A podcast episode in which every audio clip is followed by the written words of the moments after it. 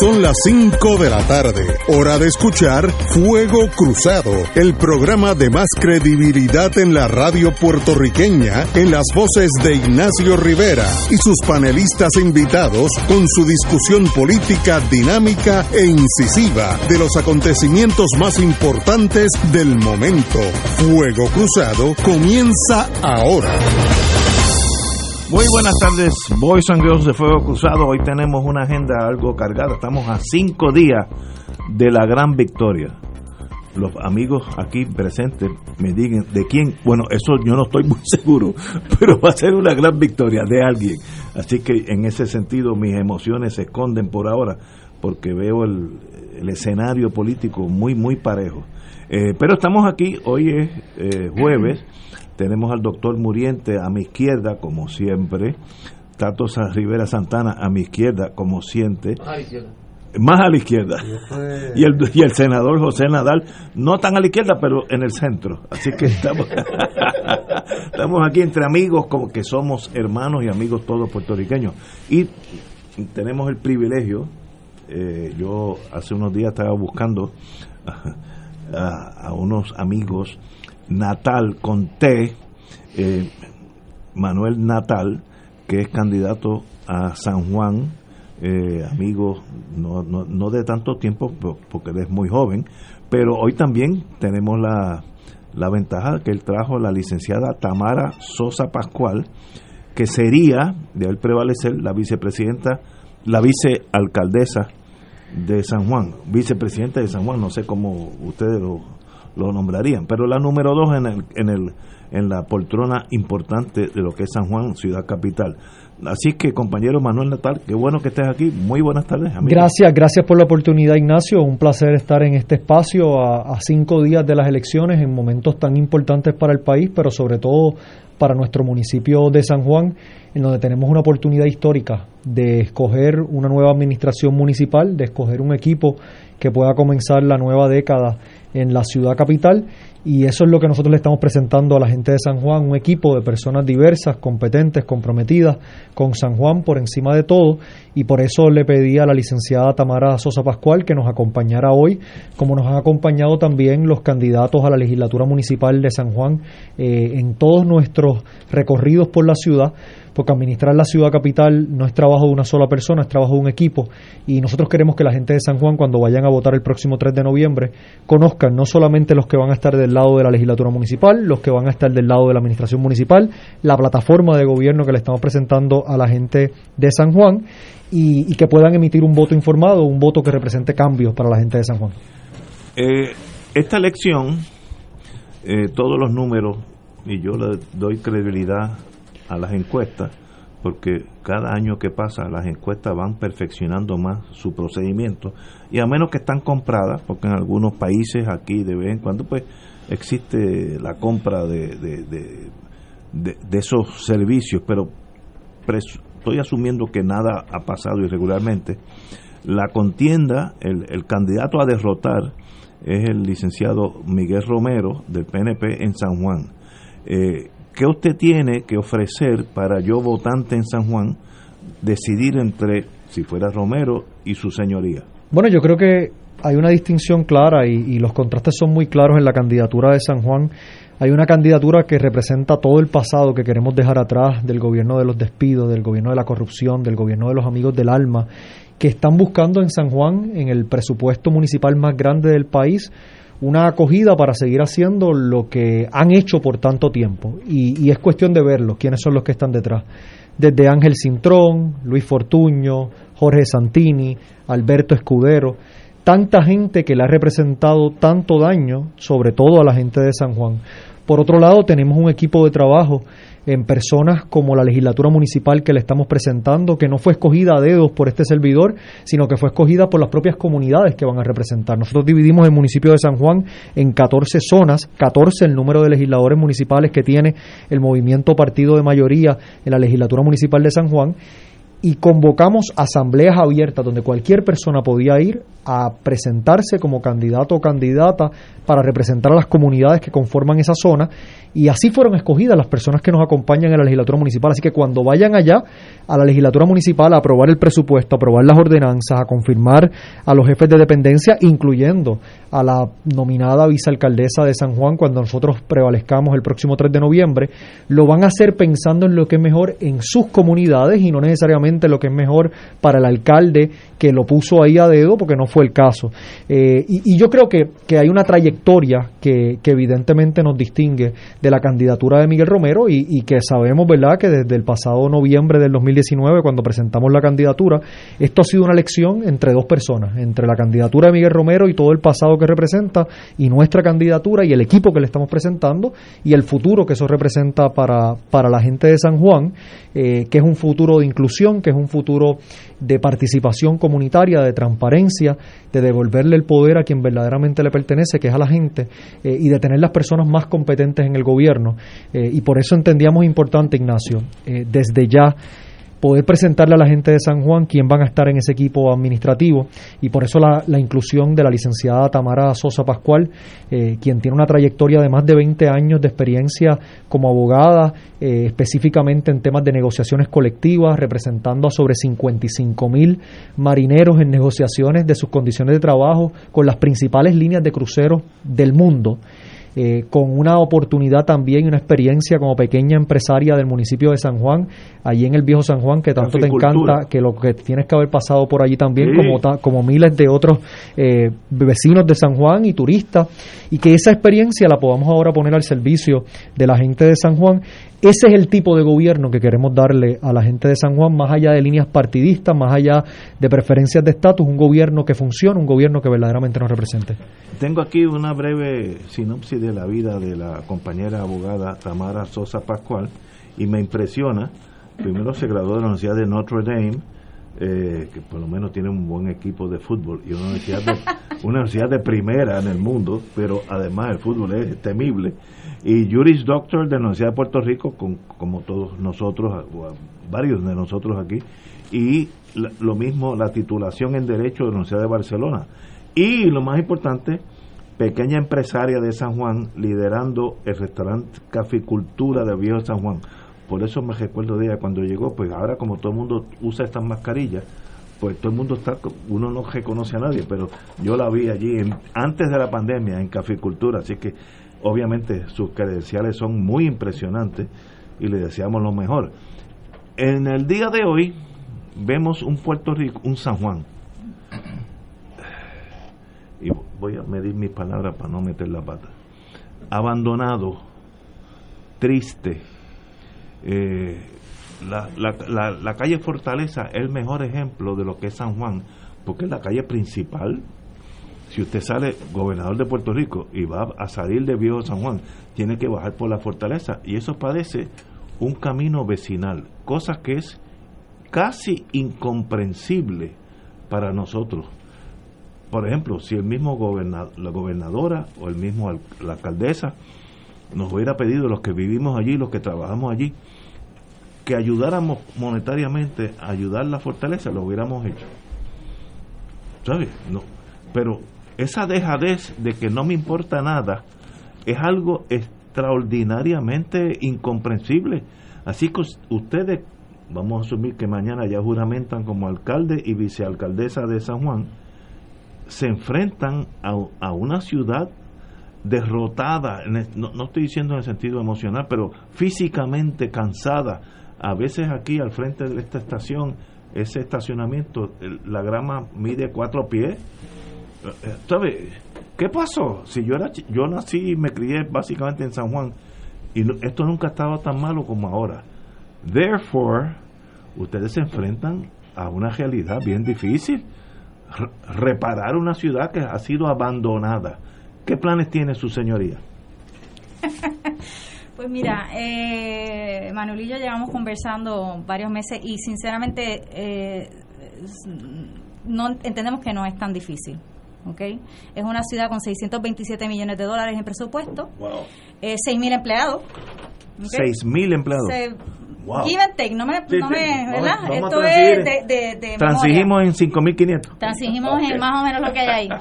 Eh, entonces, una, le comentaba más temprano en Radio Isla que, que Santo Domingo tiene 75 millones en su presupuesto, Ay. la ciudad de Santo Domingo. Entonces, toda esta toda esta imagen de que no se puede, de que esto es horrible, pues nos, yo, yo me he unido a este equipo de trabajo porque lo que hace falta es voluntad y un plan.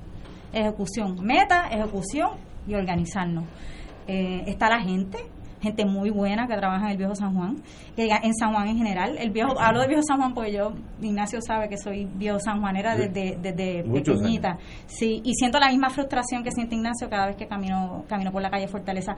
Y hay un montón, quizás también es, una cuestión de bregar los asuntos con un poco de creatividad, porque el ejemplo particular de la calle Fortaleza, ¿verdad? Hay, hay un litigio ahí con ese trabajo. Sí. Eh, entonces hablamos Manuel y yo, pues mira, vamos a resolverlo y usamos y usamos el, a, los legales de San Juan para entonces recobrar ese dinero. ¿Me entiendes? Hay formas de hacerlo. Eh, hay que ver lo que tenemos, establecer las prioridades y definitivamente en esos primeros 100 días el compromiso es limpiar la ciudad y arreglar las carreteras, además de agarrar el inventario de propiedades en desuso para hacer un plan con ellas y el Community Land Bank que es un que es un, es un- una herramienta maravillosa que le falta esa ordenanza está aprobada lo que hace falta es nombrar una junta para empezar a recibir fondos federales para bregar con esos con esas con esas propiedades. O sea hay muchas cosas que se pueden hacer y hay un equipo de trabajo completo bien preparado que ha sido lo que me ha llamado a mí eh, a dar un paso al frente y meterme en este bollete Y, y Tamara, también es importante señalar, y, y, y Tato en esto siempre es consistente, en que hay una responsabilidad compartida Eso entre el gobierno estatal y el gobierno municipal. Eh, muchas de las carreteras y de las vías públicas que se hace alusión eh, muchas veces son responsabilidad del propio gobierno estatal.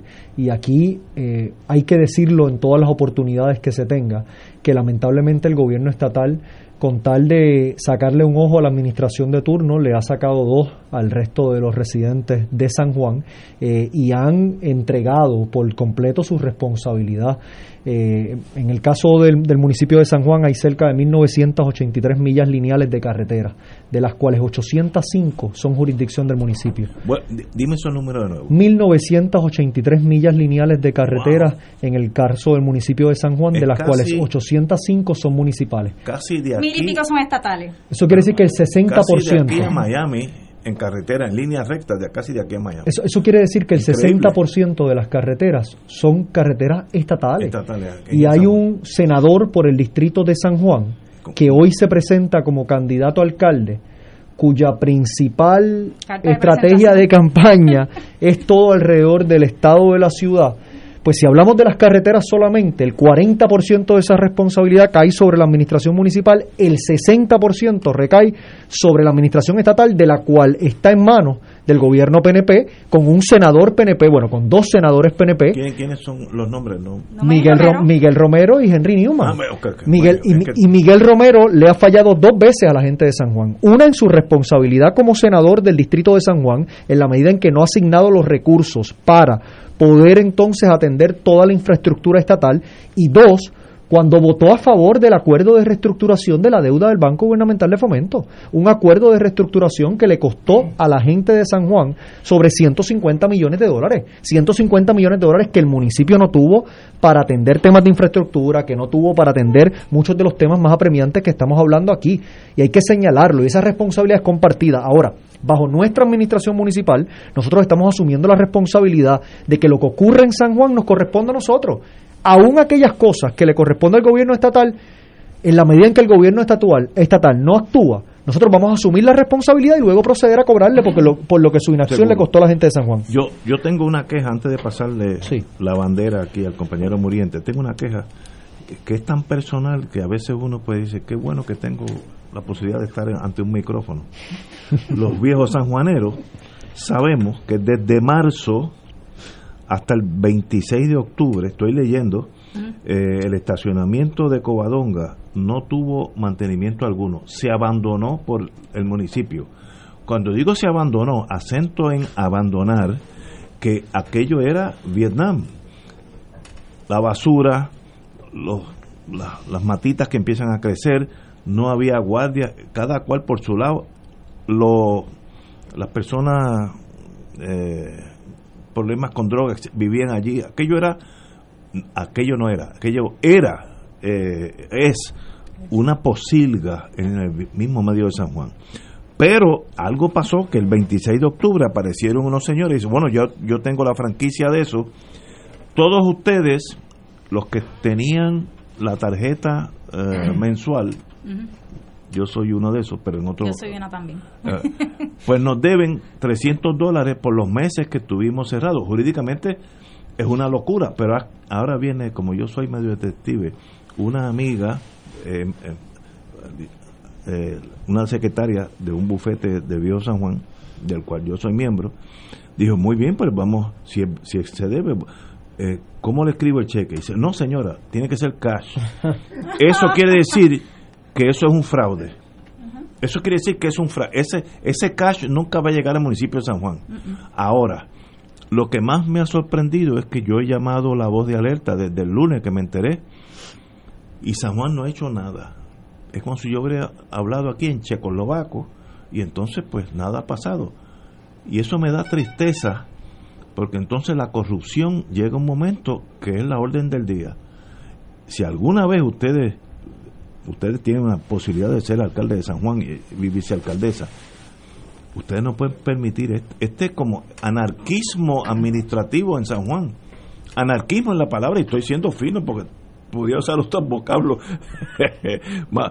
Pero esto me da pena porque sabemos que es un fraude. Los empleados que están allí a la cañona, dicen, nosotros somos los que mandamos ahora aquí, y los empleados mensuales tienen que pagarnos 300 dólares por los meses que tuvimos sin cobrarle y nadie hace nada.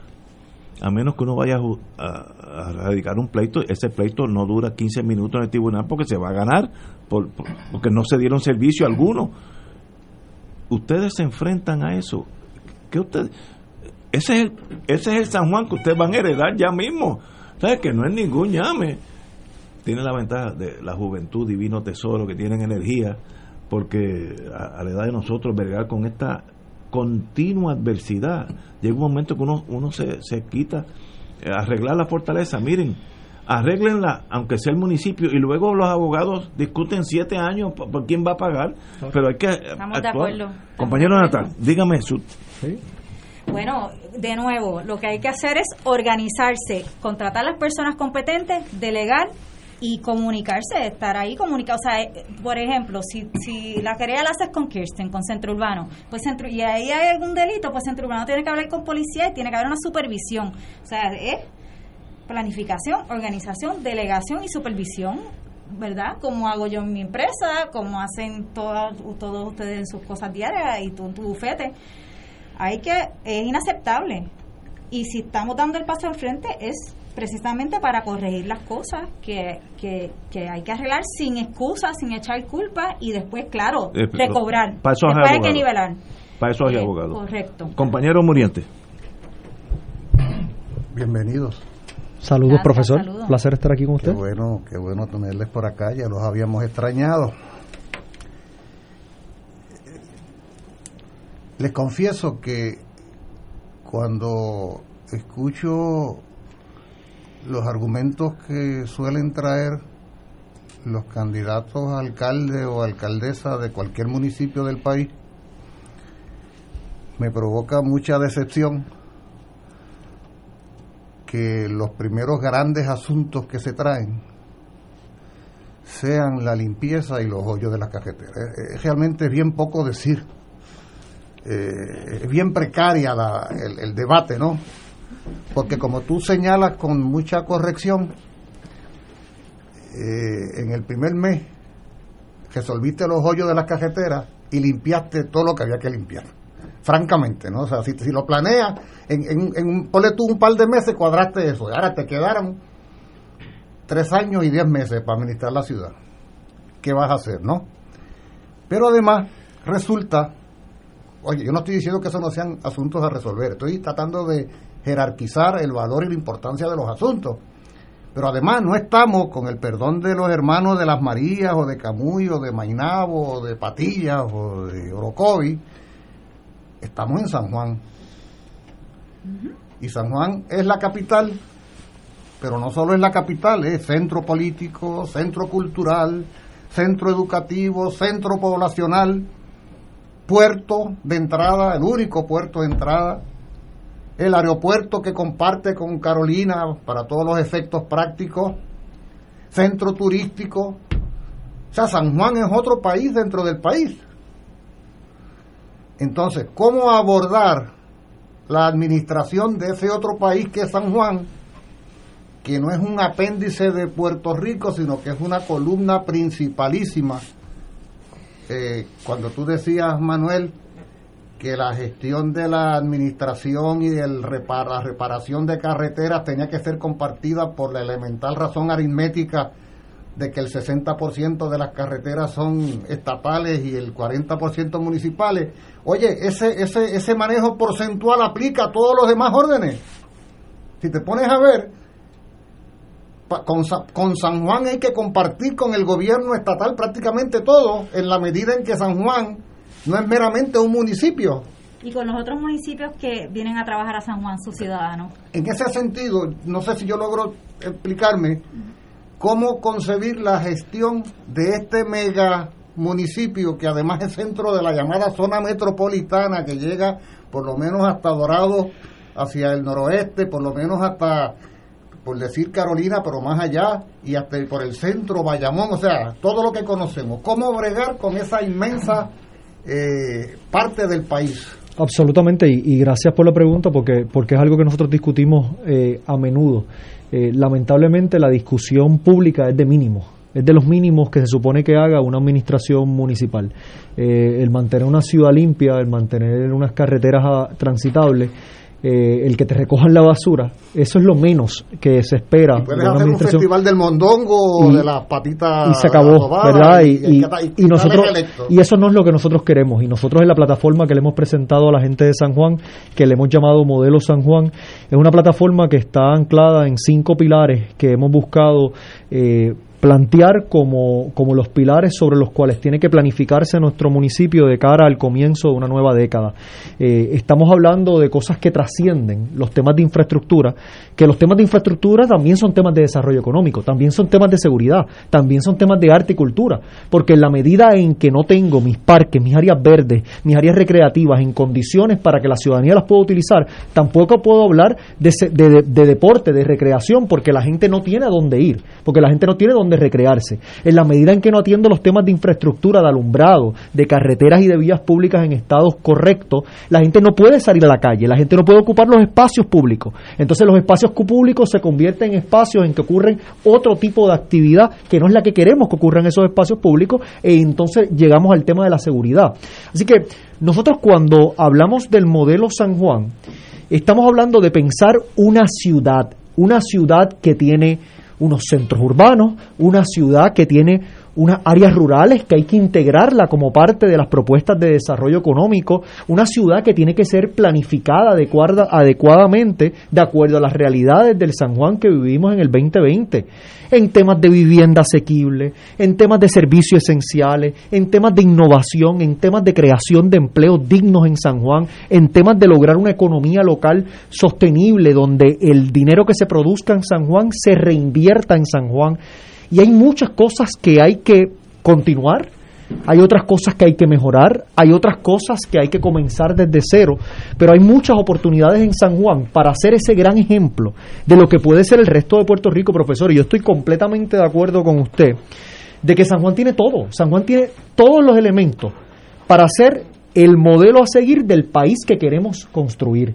Y lo podemos hacer con una población de un poco más de 300 mil personas, con un presupuesto de 627 millones, con un sistema de salud que debería ser el proyecto piloto para el sistema de salud universal que estamos buscando, con un sistema de seguridad que debería ser el proyecto piloto para el acercamiento del policía comunitario en la, en la colaboración con esas comunidades y dejar atrás el aspecto punitivo que tanto énfasis se le ha estado dando. O sea, tenemos cada uno de los elementos para ponerlos a prueba en San Juan y que nos podamos virar y decirle al resto de Puerto Rico, caramba, si en San Juan lo hicimos, ¿cómo no lo podemos hacer en el resto del país? Y eso es lo que nosotros nos proponemos hacer con esta plataforma que le hemos presentado a la gente de San Juan. Datos Rivera Santana. Buenas tardes y bienvenidos al programa. Gracias, Tato. Eh, hacer algunos, algunos comentarios y, y un par de preguntas. El primer comentario es que en el caso de las carreteras, ese 60% de las carreteras que le pertenecen su mantenimiento al gobierno central, además son las principales. Claro. Eh, son, son las carreteras y las avenidas, son carreteras primarias, eh, que, que son las que reciben el mayor tráfico dentro de la ciudad, así que son las que la gente observa más y las sufre más si están en malas condiciones. Eh, y de ahí que, que esa, esa realidad del deterioro, del mantenimiento de esa infraestructura vial, eh, sea tan imponente en, en, la gente y desde luego eso se traslada a la opinión pública y a la discusión que se convierte, como planteaba Julio, en, en un tema que no debiera ser eh, un tema de discusión porque es algo que debe formar parte de lo que el mantenimiento y la actividad rutinaria de un gobierno municipal garantice. Y en el caso de San Juan, obviamente, en, el gobierno central tiene que, cumplir con su, con su responsabilidad.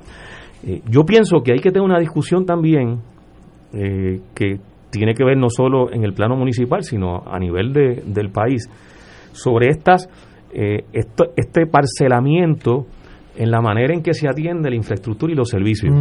Eh, porque esas carreteras principales, el 60% de las carreteras que pertenecen al gobierno central, las aceras le pertenecen al municipio.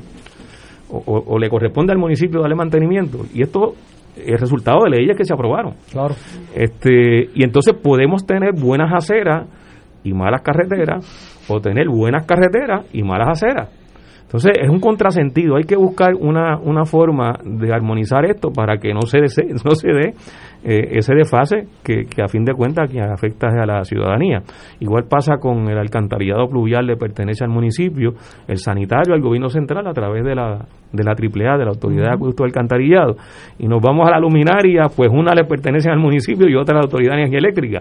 Eh, y ese, esa mogolla, eh, hay que ver cómo se, se atiende y se resuelve para que la gente reciba efectivamente lo que lo que desean y esperan que es eh, tener eh, los servicios correctos, la infraestructura bien mantenida, las áreas residenciales y las áreas públicas bien iluminadas, el pluvial funcionando, si el pluvial no funciona, no tiene que haber un evento de inundación, una lluvia provoca inundaciones urbanas porque el pluvial está tapado y no y no se le da mantenimiento. Así que, que aquí hay una serie de, de temas que que representan un reto eh, no solo en el caso del municipio de San Juan, sino en general en, el caso de los municipios, por esa dualidad entre lo que le corresponde al gobierno central y lo que le corresponde a los gobiernos municipales. Eh, ahora, eh, yo, yo pienso que hay un problema presupuestario que, que, es un gran reto porque si bien el presupuesto de San Juan son, son 627 millones de dólares, que son como 50 millones menos de lo que fue el presupuesto con el que se inició este cuatrenio en el municipio de San Juan. Son 50 millones menos. Además de lo que mencionaste muy bien, eh, Manuel, de, los recortes que hubo o el dinero que se perdió en el Banco de Fomento cuando se decretó su quiebra, que le correspondían al, municipio de San Juan. Eh, pienso que ese presupuesto requiere de alguna forma crecer. Eh, porque 50 millones menos desde el 2016 de alguna manera se va a reflejar en las posibilidades de, brindar servicios al municipio y atender la responsabilidad del municipio. Eh, y entonces, eh, un poco para que ustedes reaccionen, o sea, ¿cómo ustedes piensan que ese presupuesto puede crecer? porque las necesidades y las demandas de servicio están ahí, con un elemento adicional, también traigo el, planteamiento para que, para que lo recojan en sus comentarios. Eh, la Junta de Control Fiscal en su plan fiscal estableció que en este año a los municipios se les recortaban 88 millones, en el próximo año 88 millones más, y en los próximos dos años 132 millones y 177 millones, si recuerdo bien el, número. Es decir, eh, los municipios van a tener menos dinero eh, como resultado de las políticas de la, de la Junta de Control Fiscal. Entonces, ¿cómo ustedes eh, han pensado que San Juan puede aumentar su presupuesto, tal vez llevarlo a lo que fue el presupuesto de inicio de este cuatrenio, no ya al, de, al presupuesto del 2013, sino al de inicio de este cuatrenio, eh, para que pueda haber holgura en el manejo de, de las necesidades de San Juan y, y que ustedes puedan hacer los cambios, que entiendo por lo que han mencionado, eh, que es necesario unos cambios gerenciales, de, de filosofía gerencial, eh, precisamente para hacer más eficiente el uso de, del dinero y para que los servicios lleguen a la gente de forma eh, directa con la frecuencia necesaria, porque no es solo que se recorte la hierba y el pasto en los parques, es que si se recorta cada seis meses no tiene sentido. Claro. el servicio duró las dos semanas que dura que crezca el pasto nuevamente. Yo quisiera que la presidenta de la Comisión de Desarrollo Económico de la Asamblea Municipal pudiera reaccionar inicialmente y yo quisiera también hacer unos apuntes. Mira, voy a atar lo que tú preguntas con lo que Julio comentó y con lo que Ignacio. Una de las razones por las cuales yo di el paso, un paso al frente es porque el proyecto tiene eh, un montón de propuestas innovadoras eh, específicas para el desarrollo económico además de todas las que se nos han quedado en el tintero por distintas razones, algunas de ellas estructurales como los dos permisos, otras de, otras de ellas eh, simplemente de facilitar, distribuir recursos de una forma práctica para que los pequeños y medianos comerciantes tengan un acompañamiento desde que tienen su idea hasta, hasta que montan el, hasta que montan su empresa, ¿verdad? Eh, un ejemplo es, por ejemplo, una de las legisladoras municipales ya tiene pensado un skate park, por ejemplo. Me lo presentó en una PowerPoint, yo, yo llevo una semana que dije que sí, una semana y ya me están presentando proyectos específicos con números de costos y números de ingresos que pueden generar. Ese es el tipo de equipo de trabajo que ha reclutado Manuel. Entonces, eh, hay que, hay que promover la actividad económica por, por una parte. Hay unas empresas municipales bien capaces de, de, de, crearse, por ejemplo, administrar los muelles de crucero. ¿Por qué tiene que venir una empresa extranjera a administrar los muelles de crucero? Cuando yo me opuse a eso en la legislatura municipal, uno de los planteamientos fue ¿por qué no lo hacemos nosotros? Se nos da la oportunidad en el municipio, estamos aquí al lado. Eh, en cuanto al, al, comentario de que, de que es muy triste que se limite a limpiar la ciudad y, tapar rotos en las carreteras, esa es una de las cosas que distingue este tipo de trabajo de, de la propuesta que trae el, el, senador Romero, que simplemente enfatiza en que él va a tapar rotos en las carreteras, huecos y que, y que va a limpiar la ciudad. Eh, hay una propuesta de planes a corto, mediano y largo plazo de crear una ciudad eh, una, una gran ciudad, que transformaciones que yo he visto en mi trabajo en ciudades como en Barcelona y en Oslo, que, que son posibles. San Juan tiene todos los elementos. Tenemos una ciudad alrededor de una bahía, la bahía que más cara en el Caribe, la bahía que más eh, espacio tiene en el Caribe. Los muelles son están en buen estado. Hace falta mantenimiento, por supuesto, hace falta invertir, pero no sabemos lo que tenemos a veces eh, en, esta ciudad. Tenemos todas las condiciones para crear eh, un ambiente de crecimiento económico hay que facilitarle, hay que simplificar los procesos, facilitarle la vida a las personas que tienen deseos de, implementar sus ideas y, viabilizar, eh, habilitar las propiedades en desuso para que las ocupen empresas que creen un espiral positivo. Un ejemplo hablábamos hoy de, de Río Piedra, que tenía una idea que se quedó en el tintero es ceder propiedades en desuso para que se conviertan en vivienda mixta de estudiantes con eh, personas mayores eh, y que a su vez sirva de centro de prácticas para el centro universitario de enfermería y ahí tú creas toda una espiral de servicios necesarios para esas personas que, que fomentan una actividad, ¿verdad? Pueden levantar un, un lugar como el casco de Río Piedra yo, yo creo que, y, bien directo, que sé que tenemos que ir a una pausa. Tato, yo creo que nosotros tenemos que, como ha dicho Tamara, eh, tenemos que comenzar por lo que tenemos. Eh, y nosotros tenemos mucha infraestructura, eh, algunas que ya están en manos del municipio, otras que el municipio pudiera comenzar los procesos para adquirirla a través de las distintas leyes que se han creado en el casco de Río Piedras, y yo sé que tú conoces esto en, un nivel de detalle increíble. el tema de las propiedades en desuso, muchas de esas propiedades que tienen deudas pendientes con el propio municipio de San Juan a través del impuesto de la propiedad inmueble y que el municipio lamentablemente al día de hoy no ha tomado la iniciativa de buscar canjear esa deuda por el valor de la propiedad. En muchos casos la deuda excede el propio valor de la propiedad. Por eso es que el dueño original eh, no puede venderla porque el que se la compra le tiene que dar 200 mil pesos al dueño y 250 mil a ir a pagar una deuda en el crimen. El municipio puede buscar entrar en posesión de esos activos para, para de esas propiedades para convertirlas en activos del municipio. Hay un tema de verdad del, del gasto político y de cómo lo convertimos en inversión social eh, y yo sé que esta administración ha hecho un trabajo en esa dirección. Yo sé también que han atendido el tema de la deuda del municipio, eh, de lo que obtuvo en el 2012 de una deuda que superaba los 800 y pico millones de dólares a una deuda que está más cercana a los 300 y pico millones de dólares, pero todavía hay unas áreas de oportunidad eh, apostando a proyectos que ya están, como por ejemplo los de formación de cooperativas de trabajo. El modelo de cantera embellece, se puede reproducir en otros espacios para crear una economía local en el municipio a través de su contratación directa. Eh, hay unas áreas de oportunidades que, que no requieren de inversión adicional, eh, que lo que requieren es de, de iniciativa, de compromiso y de que se pongan en marcha estos planes que estamos hablando. Para finalizar, y tal vez siendo algo indiscreto, que no es característica mía, pero eh, a la edad mía, como dijo MacArthur, ya yo crucé el último río. I have crossed the last river. Así que, de 1 al 10, si usted fuera profesor y tuviera que darle una nota a la actual administración de San Juan, del 1 al 10, dígame, demos un número. 10 es A, 1 es F. ¿Y a usted cuando iba a la escuela, le daban notas así generales o se las daban por materia? Por, por, ah, materia. Pues podemos hablar de infraestructura, podemos hablar de administración, podemos hablar de equidad, podemos hablar de tantos temas. Podemos hablar de cada uno de esos y la nota varía de acuerdo al tema que estemos hablando.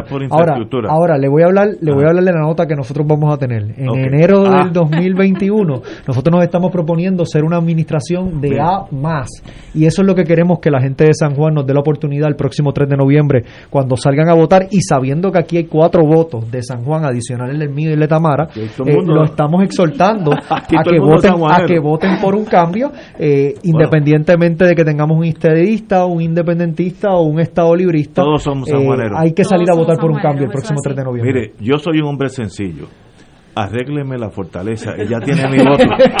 yo, no quiero grandes cosas. Ah, esa nada más, que son 100 metros. O sea, yo soy una persona sencilla.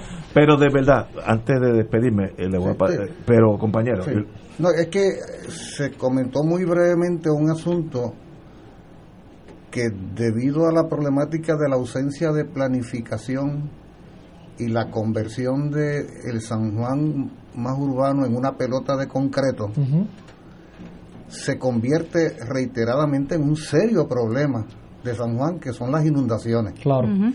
Como decía el compañero Rivera Santana, llueve cinco minutos se inunda Santurce, se inundan los expresos. O sea, se inunda todo porque lo que han hecho es que han saturado de concreto ¿ah? desde las partes altas hasta las partes bajas. El agua no tiene a dónde percolar, a dónde filtrarse y por pura gravedad termina asentándose en las partes bajas y se crean situaciones dramáticas. Yo sé que el problema de planificación urbana probablemente trascienda eh, una gestión administrativa municipal y no pretendemos adjudicarle a, un alcalde o alcaldesa la responsabilidad primaria, pero ciertamente cómo enfrentar una situación como esa eh, que impacta a miles de personas en cosa de media hora y se crea un disloque eh, generalizado que afecta a San Juanero y a todo aquel que trabaja en la zona metropolitana que tenga que salir a su pueblo eh, a las 5 de la tarde. Seguro. Eso por un lado. Y por otro lado, ese tema que tú abundaste ahora mismo, Manuel, un poco, que a mí me sigue inquietando, que es el de la cantidad de miles y miles de propiedades abandonadas en San Juan. Porque yo imagino que esa fórmula que tú planteabas de eh, te cambio la propiedad por lo que me debe, aplicará a un número determinado de propiedades, pero es que aquí por cualquier avenida principal, de esas mismas principales que mencionaban hace un rato, tú caminas y parece zona de guerra, estamos hablando de edificios enteros, ¿ah? no, no son unas casitas eh, de dos habitaciones, no, no, estamos hablando de estructura, una al lado de la otra, ¿Cómo manejar? Creo que se hablaba aquí alguna vez de, miles de esas estructuras, no sé si eran 30. Las residencias son 35 mil vacantes, en San Juan solamente en el municipio. O sea, ¿cómo, cómo manejar una infraestructura que en sí misma es como si fuera un pueblo dentro de un pueblo? Yo, una, directo, lo primero en cuanto al, primer tema, hay una responsabilidad municipal eh, con el tema del plan de ordenamiento territorial que, que no se revisa desde el año 2003. Entiendo que esta administración está posiblemente, antes de que concluya el término, eh, completando ese proceso en la actualidad y, y hay un elemento de planificación que, que hay que atender. Eh, hay una oportunidad también con todo lo que tiene que ver con estos fondos CDBG-DR, CDBG eh, eh, en donde van a haber algunas de estas partidas que pueden ser utilizadas para atender algunos de estos temas que usted, que usted ha planteado. El tema del manejo de la infraestructura, eh, como Tamara muy bien explicó, eh, en San Juan tenemos dos fideicomisos, en el fideicomiso del Caño Martín Peña, en el fideicomiso de Río Piedra. Tenemos la estructura de la corporación sin fines de lucro de los, del Community Land Bank que permite un mecanismo para la adquisición de estos espacios. Eh, también hay un tema de lo que tiene que ver con las declaraciones de estorbos públicos eh, y de poder convertir eso en una prioridad de la Oficina de Asuntos Legales y la oficina particularmente que maneja el tema de los estorbos públicos. Yo en un momento solicité el listado oficial de los estorbos públicos en el municipio de San Juan y el número que me dieron simple y sencillamente no me tenía ningún tipo de sentido, que eran ochenta y pico estorbos públicos. Eh, eso obviamente no se acerca a, ni remotamente a la realidad, pero claro, eso lo que puede significar es que el proceso legal que se haya llevado a cabo para poder declarar la propiedad en estorbos públicos, hay unos mecanismos que el municipio tiene para asegurarse que estas propiedades sean privadas, eh, estén en problemas de herencia, las tenga un banco, estén en un estado, eh, ¿verdad?, eh, de condición que no les represente un problema de seguridad y salud a las comunidades en las que se encuentran. Nosotros hemos caminado el municipio entero de San Juan. Y, y, te vas desde Roosevelt hasta Reparto Metropolitano, en Villa Nevares, y llegas en calles donde hay cuatro, cinco, seis casas corridas que, que están en desocupadas o, abandonadas. Y la pregunta que tenemos que hacernos es cómo seguimos incentivando la construcción de nueva vivienda cuando tenemos ya una infraestructura establecida en donde lo que buscamos debería ser el rehabilitar estos espacios para también el, el municipio y el Estado poder dar los servicios de una forma más eficiente en la medida en que controlamos eh, el desparramiento que ha habido por tanto tiempo ¿verdad? De, de nuestra ciudad eh, y podemos entonces apostar dentro de lo que ya existe. Así que yo creo que hay mucho que cae sobre el municipio, hay otras que no, pero nuestra administración municipal está comprometida con liderar, con sentar a la mesa al gobierno estatal en el que aplique, al gobierno federal en que aplique, por el caso de Viejo San Juan, eh, mucho tiene que ver con gobierno federal, a sentarnos y liderar, porque eso es lo que nos corresponde a mí como alcalde, a Tamara como vicealcaldesa, el asegurarnos que la calidad de vida de la gente de San Juan eh, mejore y eso es lo que nos proponemos hacer a partir de enero del 2021. Señores, tenemos que dejarlo ya, el tiempo nos traiciona. Yo, como dije anteriormente, como ya yo crucé el último río, I have crossed the last river, quiero decirle una cosa, que si el 3, 4 de enero, cuando ustedes juramente, no sé si es el 3 de enero o el 15. Más adelante, A mí me tienen que confirmar todavía. muy bien. Si yo me entero y espero que sea así, que ustedes son, eh, usted es el alcalde y la señora, la compañera abogada Sosa Pascual, la vicealcalde, yo voy a estar aquí bastante feliz porque sé que nuestro San Juan está en buenas manos. Le deseo lo mejor y está, estoy seguro que ustedes harían, como dicen en el Navy, you will do the best job. Gracias, lo mejor posible. Gracias, Ignacio. con, eso ya contamos con tu voto, Ignacio. Cruzando, cruzando el último río. y lo bueno, y lo bueno es que esta elección, Ignacio, Natal y Nadal, ya no hay confusión. Usted vote, usted vote por Nadal, Natal, está ahí como quiera. Póngale esa crucecita al lado y ya resuelto. Oye, entre los estorbos públicos está el actual estado de Fortaleza y el Capitolio. Señores, tenemos que ir a pausa. Un privilegio tenerlos aquí y sería un privilegio tenerlo en la alcaldía de San Juan. Muchas gracias. Muchas gracias por la confianza. Esto es Fuego Cruzado por Radio Paz 810 AM. Soñamos en español y se nos infla el corazón de orgullo cada vez que alguien pone el nombre de Puerto Rico en alto y enarbola nuestra bandera. En noviembre, reafirma lo que somos, puertorriqueños siempre. En el plebiscito, vota no, auspicia Juan Dalmau. El Servicio de Conservación de Recursos Naturales del USDA anuncia su programa voluntario de incentivos de calidad ambiental EQIP, con el propósito de ayudar a los agricultores puertorriqueños a aplicar prácticas para conservar el suelo, el agua, el aire, las plantas, los animales y la energía. Los agricultores pueden solicitar para EQIP en cualquier momento, pero la fecha límite para el primer periodo de aplicación del año fiscal 2021 es el 30 de octubre. Llame a su oficina local de NRCS o visite www.pr.nrcs.usda.gov para más detalles. USDA es un proveedor, empleador y prestamista que ofrece igualdad de oportunidades. Más de 130 candidatos y candidatas para tumbar la corrupción y los amigos del alma. Más de 130 candidatos para luchar por los derechos laborales, las pensiones de nuestros retirados, las oportunidades de nuestros jóvenes y nuestro ambiente. Victoria Ciudadana. Más de 130 candidatos. Un país en mente. Este noviembre, la victoria es de todos y todas. Anuncio pagado por el Comité Gastos Independientes de SPT, no autorizado por el candidato aspirante o partido alguno. Fuego Cruzado está contigo en todo Puerto Rico. Veamos cómo los gemelos usan su MMM Flexi Card. Mateo, ¿gasolina o copago de laboratorio? Gasolina. Melquiades, ¿la mixta de la cafetería o detergentes? ¿La mixta? ¡Ganaron! Con la nueva MMM Flexi Card pueden pagar comida preparada, OTC, agua, luz, teléfono y la hipoteca. MMM cuida tu salud y tu bolsillo. ¡Llama ya! MMM Healthcare LLC es un plan HMO con un contrato Medicare. La afiliación en MMM depende de la renovación del contrato. Beneficio varía por cubierta. Restaurante Marisquería Reina del Mar y Restaurante Mar del Caribe se han unido para ofrecerles la más extensa variedad de platos, calidad y sabor en mariscos frescos y carnes. Visítanos en calle Loíza, Punta Las Marías y disfruta de un ambiente elegante, familiar y seguro, tomando todas las medidas de seguridad. Abierto de martes a domingo desde las 12 del mediodía. Restaurant Marisquería Reina del Mar y Mar del Caribe, dando sabor a Puerto Rico. Localizado calle Loíza, Punta Las Marías, 787-545-5025. Y ahora continúa Fuego Cruzado.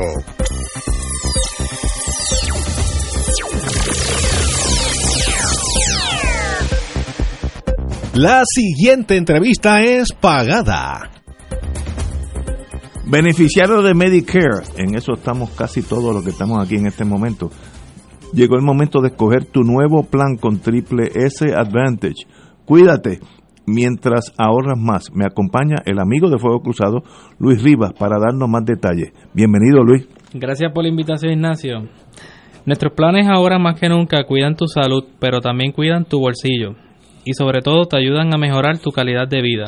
Cuando eres elegible a la nueva Triple S Advantage Mastercard, te depositamos dinero para compra y entrega de alimentos, limpieza del hogar por un profesional. Y en algunas cubiertas recibes un beneficio de dinero efectivo para comprar y pagar lo que necesites. Y lo mejor es que la tarjeta prepagada Triple S Advantage Mastercard también es su plan médico, así tiene acceso todo en uno.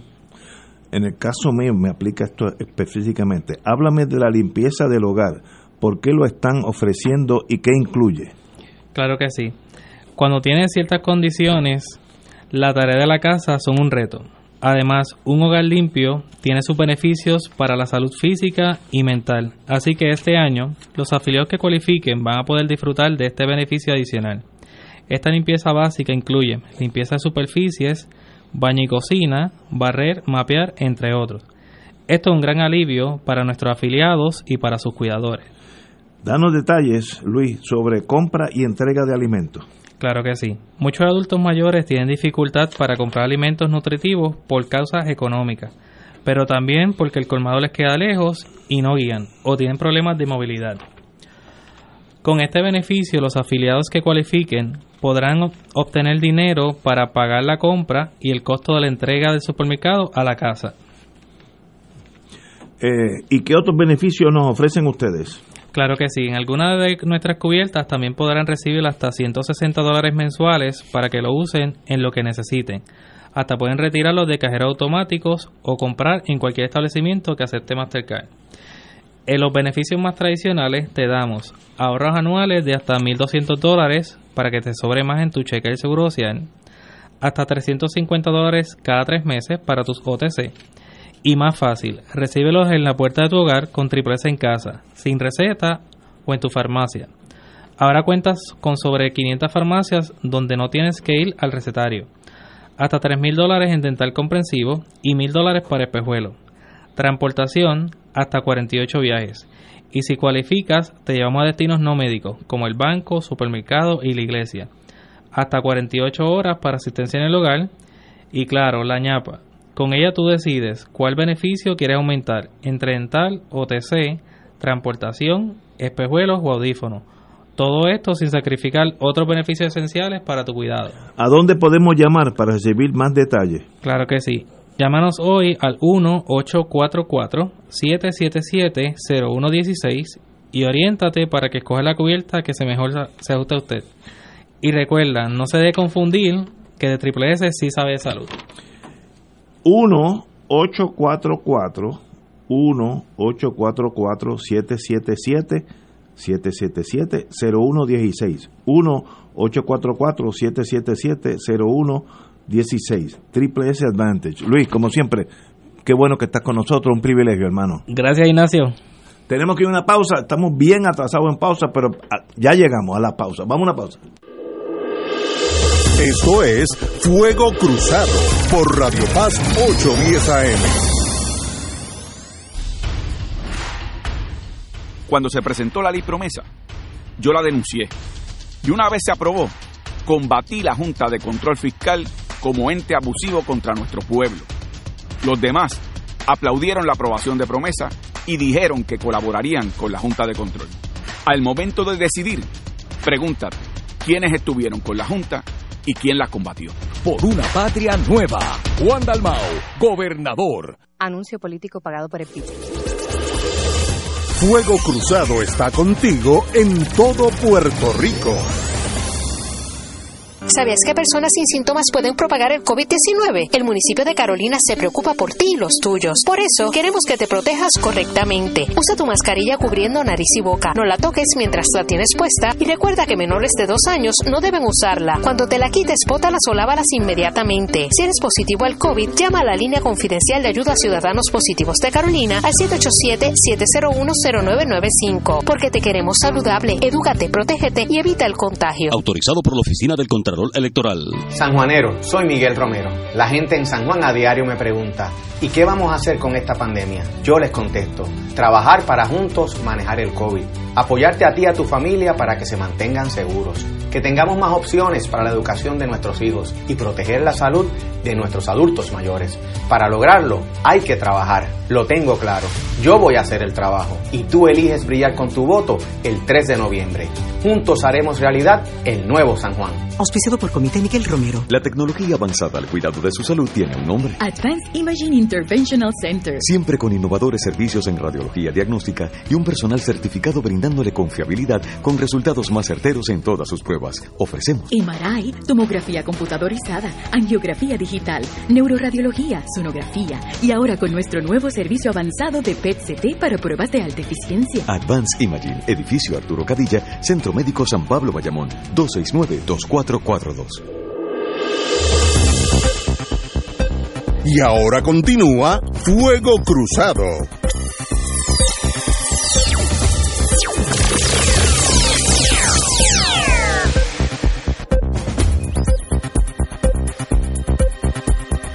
Amigos y amigas, estamos esperando un amigo que nos va a llamar para hablar del sí o el no. Y no estamos hablando de proponerse a una, una compañera o un compañero. No es un matrimonio. Sí, el sí o el no, pero el noviembre 3. Anoche tuvimos la, eh, yo, yo creo que desafortunada reunión de los candidatos a Washington, que terminó como un, en francés diría una melee, aquello fue un salpa afuera, desde la soltada, y de verdad no fue al nivel que uno esperaba de personas pues compartiendo sus posiciones y su visión, sino fue un, una guerra muy personal entre Jennifer González, la comisionada residente, y Aníbal Acevedo Vila. Jennifer abrió como en boxeo en el primer round y le tiró a Aníbal bien duro, aún en el plano personal, que yo creo que eso nunca está bien, pero yo no soy candidato. Y Aníbal también se defendió y se pusieron de pico a pico. Yo creo que perdimos todo. Yo creo que esa actitud de, de salpafuera eh, no, no, no le añade votos a nadie, yo creo que le cuenta votos a la gente. Este, y, yo creo que no, no, no sé si ustedes la vieron o oyeron de eso, pero yo creo que no fue productiva para el país. Este jeperpero, diciéndose hasta cosas muy personales, ah, nombraron la mamá, la familia, no quiero entrar en detalle porque no quiero repetir los errores. Yo creo que fue muy, muy, muy negativo en, en, la noche de, hoy en mi, la, mesa de nosotros en el Vío San Juan, la mitad de los compañeros apagaron la, la, visión en televisión porque le estuvo grosero. Compañero Nadal, con D.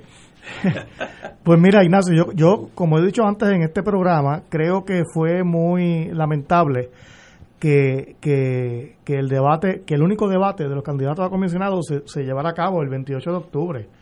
Me parece que es una fecha muy tardía eh, debieron haber ocurrido más debates para poder escuchar los, planteamientos de todos los candidatos. Eh, a Puerto Rico, eh, en, el próximo cuatrenio se le va la vida en términos de lo que pase en la política de los Estados Unidos. no solamente lo que va a pasar entre Biden y Trump, que va a definir muchas cosas, sino pues qué cosas se van a estar pues llevando a cabo en el Congreso de los Estados Unidos, ¿no?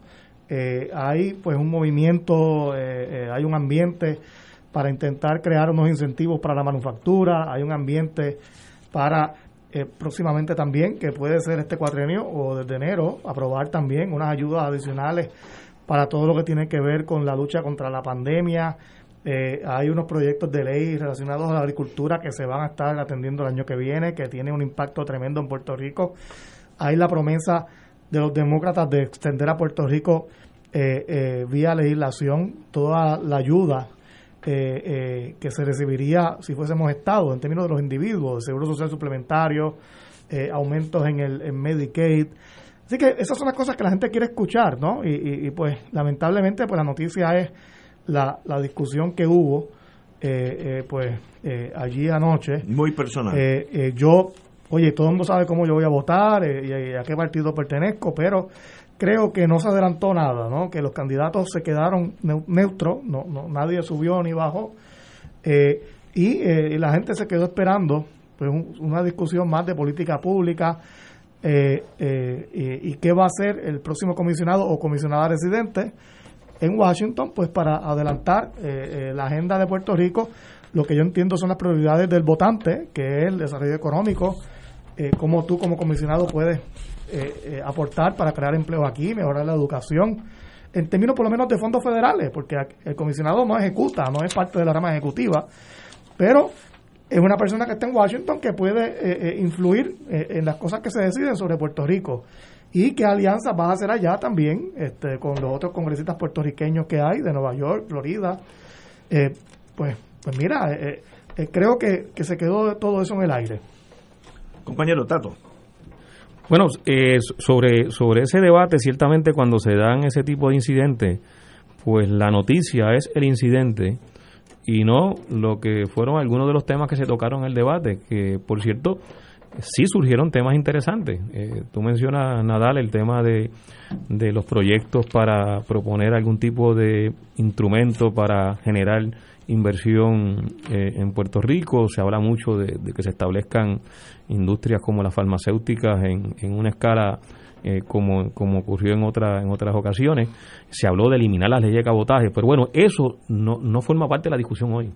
Eh, y, la discusión es el incidente. y sobre, y sobre ambos temas, pues, pues yo incluso difiero sobre tanto del enfoque de Aníbal como de Jennifer González en cuanto a lo que están proponiendo el Congreso sobre, sobre eso, esos mecanismos y esos instrumentos eh, para que se establezcan en Puerto Rico esas nuevas empresas. Eh, pero eso no se pudo discutir. esa, esa no es la consecuencia del debate. La consecuencia del debate fue el altercado. Alguien ganó o alguien perdió. Yo no creo que, que nadie ganó. Si hicieron algo, ambos perdieron esa es mi intuición, no, no, no, no, no fundamentada en hechos, sino me dio la impresión que fue un evento desagradable para todo el mundo.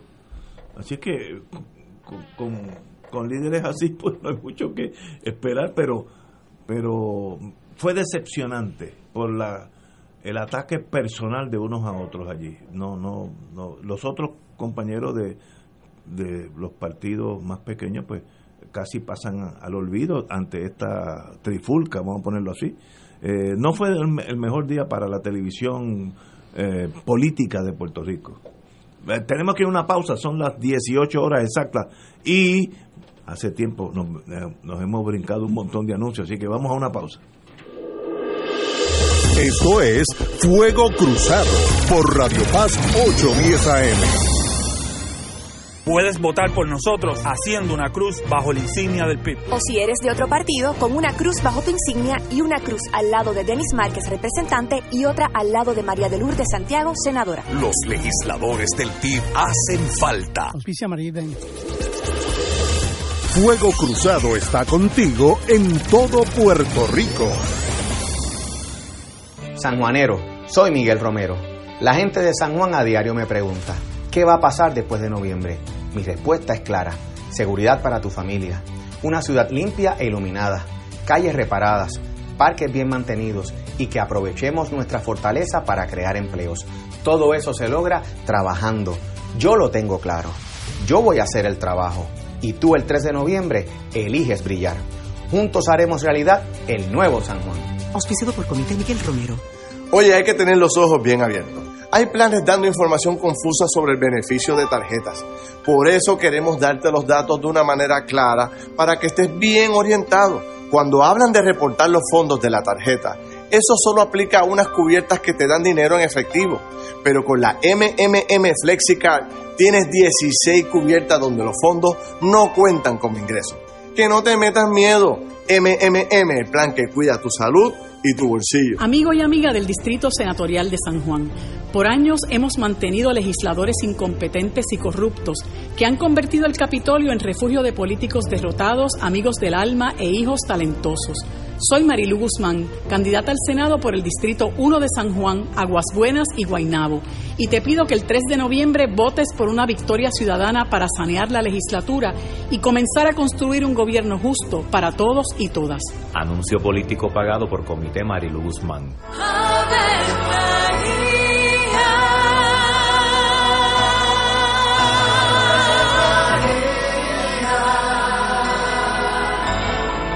El ángel del Señor anunció a María. Y ella concibió por obra del Espíritu Santo. Dios te salve María, llena eres de gracia, el Señor es contigo. Bendita tú eres entre todas las mujeres, y bendito es el fruto de tu vientre Jesús. Santa María, Madre de Dios, ruega por nosotros pecadores, ahora y en la hora de nuestra muerte. Amén. He aquí la esclava del Señor. Hágase en mí según tu palabra. Dios te salve María, llena eres de gracia, el Señor es contigo. Bendita tú eres entre todas las mujeres y bendito es el fruto de tu vientre Jesús. Santa María, Madre de Dios, ruega por nosotros pecadores, ahora y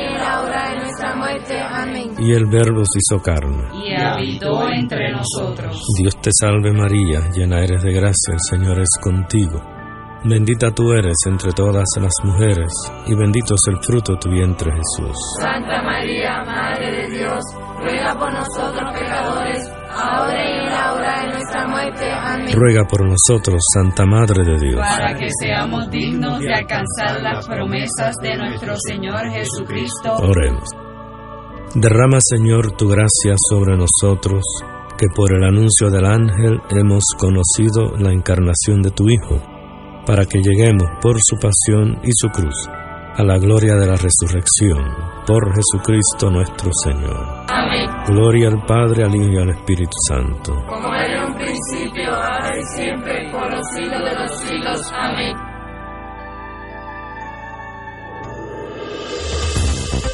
Aquí la llama se enciende cada tarde a las 5 porque escuchas Radio Paz 810 AM, WKBM San Juan y retransmite en diferido WOROFM Corozal San Juan, la Casa de Fuego Cruzado, el programa de más credibilidad en la radio puertorriqueña.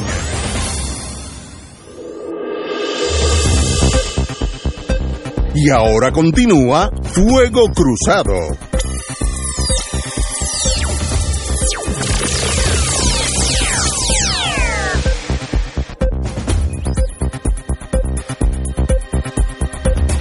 Amigo y amiga, tenemos al compañero Villanueva, presidente del Colegio de Abogados en, hace unos años muy gloriosos. Tuto, muy buenas tardes. Saludos, Ignacio, a, a ti, a Tato, al compañero Nadal y a todos los compatriotas que nos escuchan. Eh, dígame si usted va a votar sí o no. Eso, lo único que te tiro esa y tú, y tú me, tú me respuestas. A mí me gusta decir siempre sí, pero ahora voy a decir no.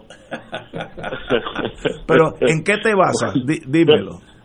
Bueno, en, en unas cuantas cosas, ¿verdad? Este, yo creo que primero el hecho de que eso no sea realmente un plebiscito, sino una consulta que se está haciendo al pueblo para intentar usarla con fines políticos partidistas, porque es apiciada por el PNP y lo han disfrazado de fin público.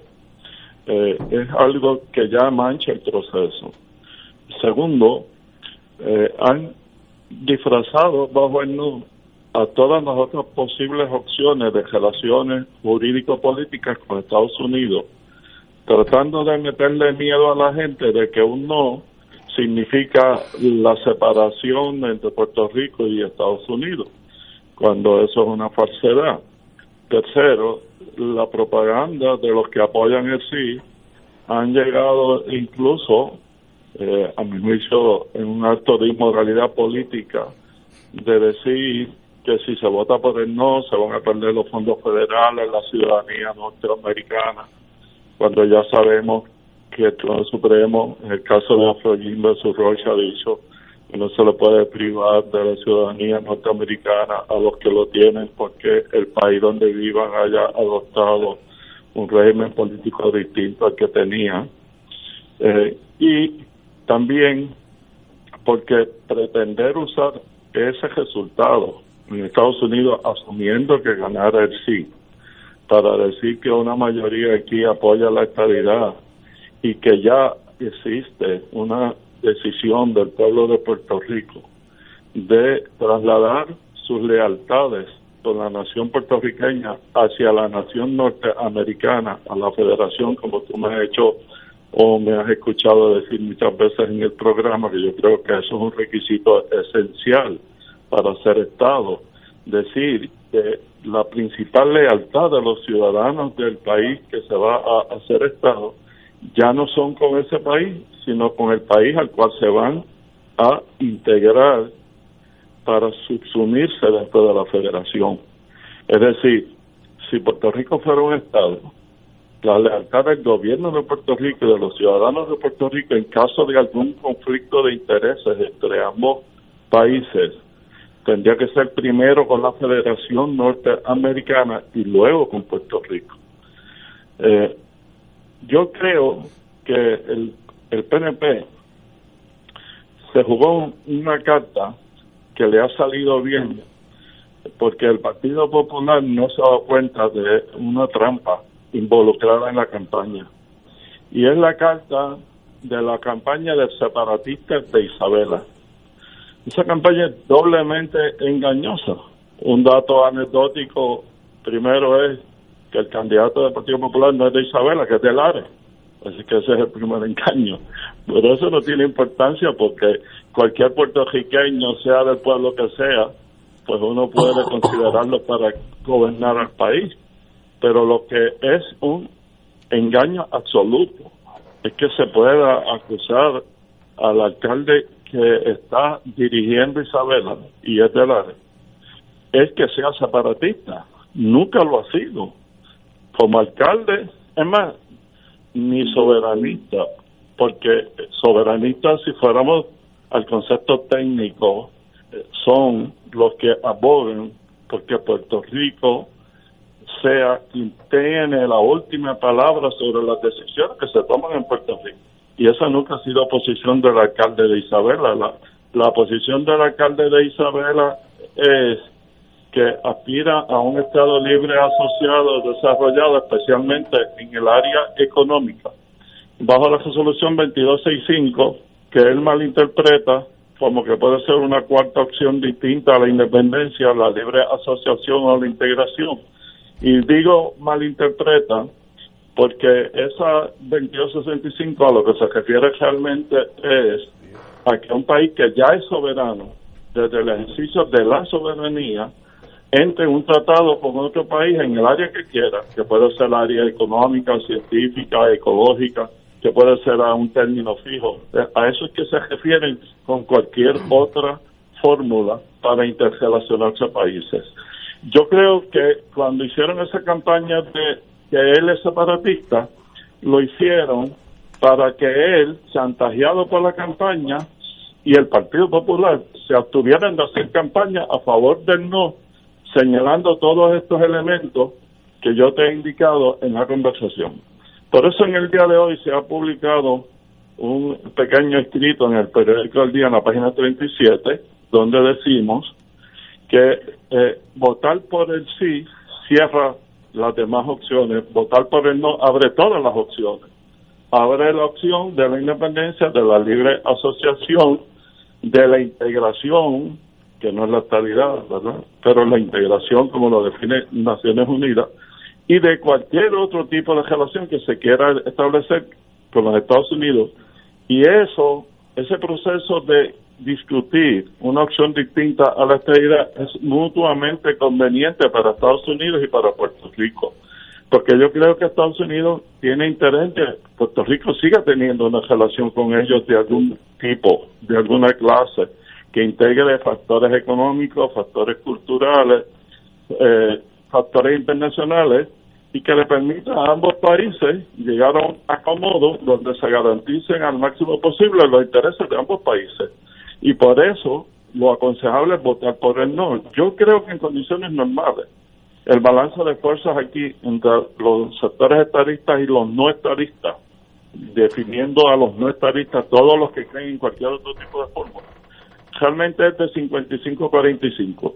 Yo no creo que el sector estadista tenga más de 45% de preferencia en el país, pero como han inhibido al Partido Popular con la campaña de separatista de Isabela, la campaña ha quedado en manos básicamente de los sectores independentistas y de los sectores que creen en un grado mayor de autonomía, que no es la posición clásica del Partido Popular, eh, planteando ese grado mayor de autonomía fuera de la cláusula territorial. Eh, por eso hemos hemos hecho ese esfuerzo de publicar eso y, estamos tratando de que en lo que queda de aquí a la a la elección en martes nuestro pueblo entienda que si quiere discutir todas las opciones posibles para llegar a un arreglo mutuamente conveniente para ambos países, lo que conviene es que vote por el no. Eh, compañero Nadal. Hola, eh, eh Tuto. Eh, saludos. saludos, qué bueno escucharte. Hace tiempo que no que no conversamos.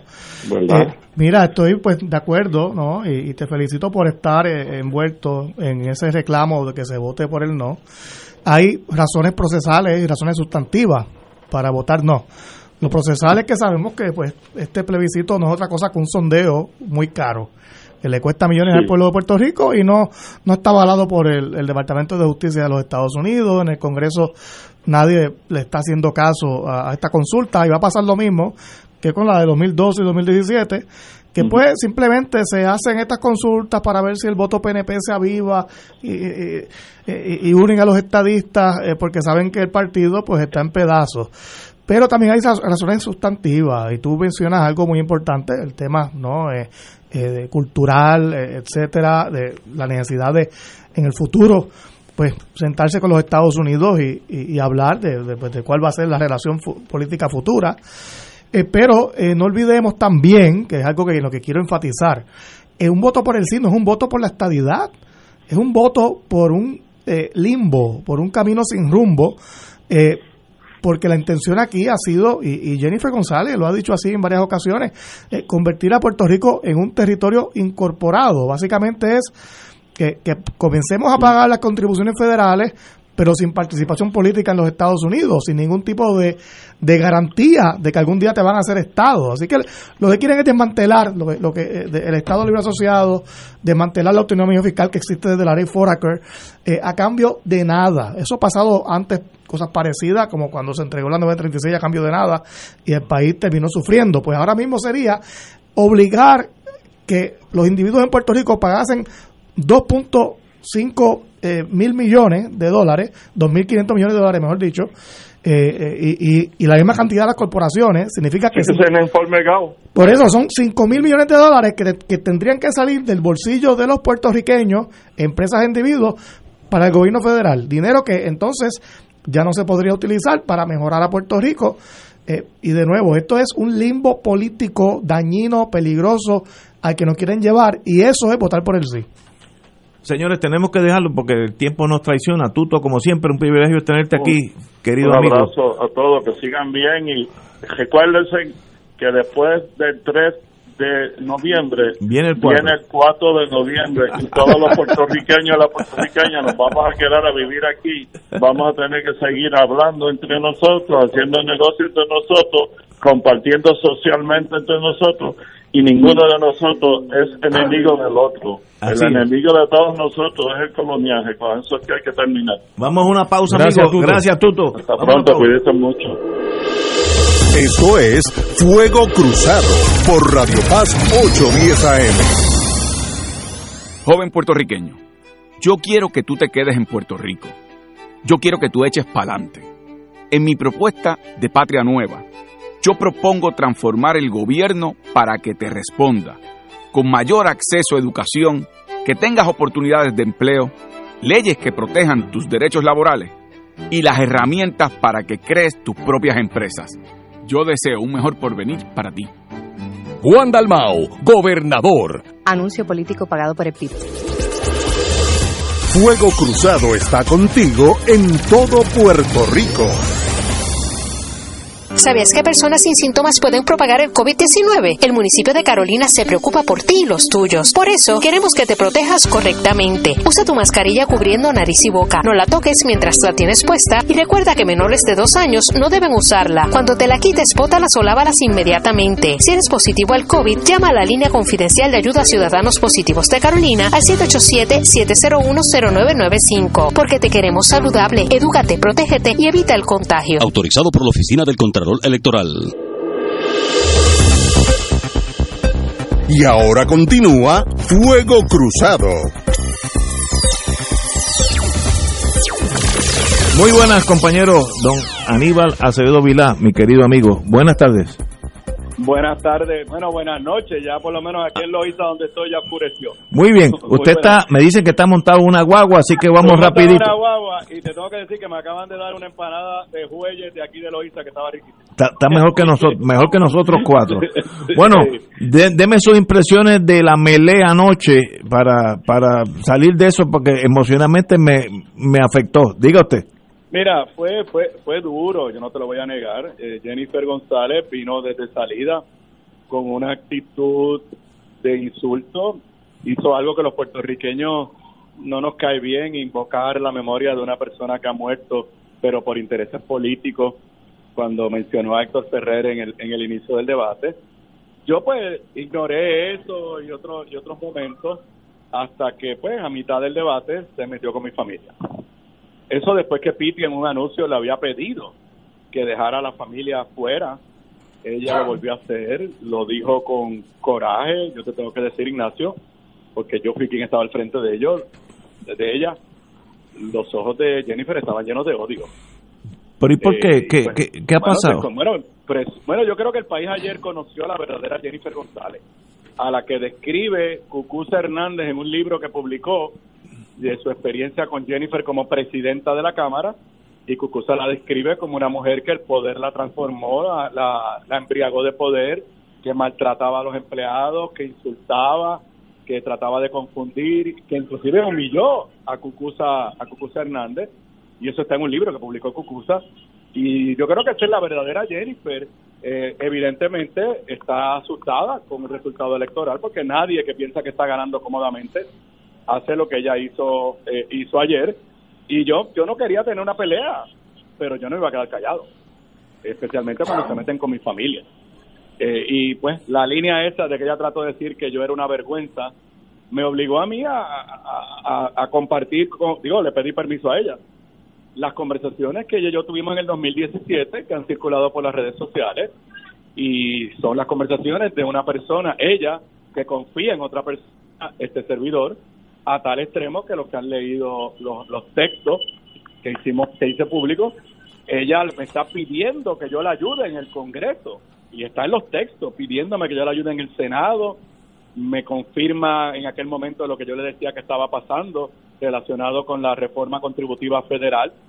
Y esa no es la, la, el comportamiento de alguien que dice ahora que yo soy una vergüenza. Evidentemente, o es una falsa aquella Jennifer González, o es una falsa esta Jennifer González. Tristemente, yo estoy pensando que la verdadera Jennifer González es la que vimos ayer y el pueblo de Puerto Rico vio. Las reacciones que yo he tenido en, el día de hoy eh, han sido abrumadoras de gente indignado con ella, de personas que me han dicho yo estaba indeciso, o, o que me cuentan de personas, familiares, amistades que estaban indecisos, pero nosotros no podemos permitir que Jennifer González se mantenga en el poder luego de lo que vimos de lo que vimos ayer. Compañero. Así que no te voy a negar que fue duro, Piti estaba allí, mi hijo estaba allí, Ya, eh, fue duro para la familia, pero pues con la familia no nos se mete. En ese sentido, y lo tengo que decir con dolor en el alma, ahora sí yo estoy convencido que Jennifer González admira a Donald Trump.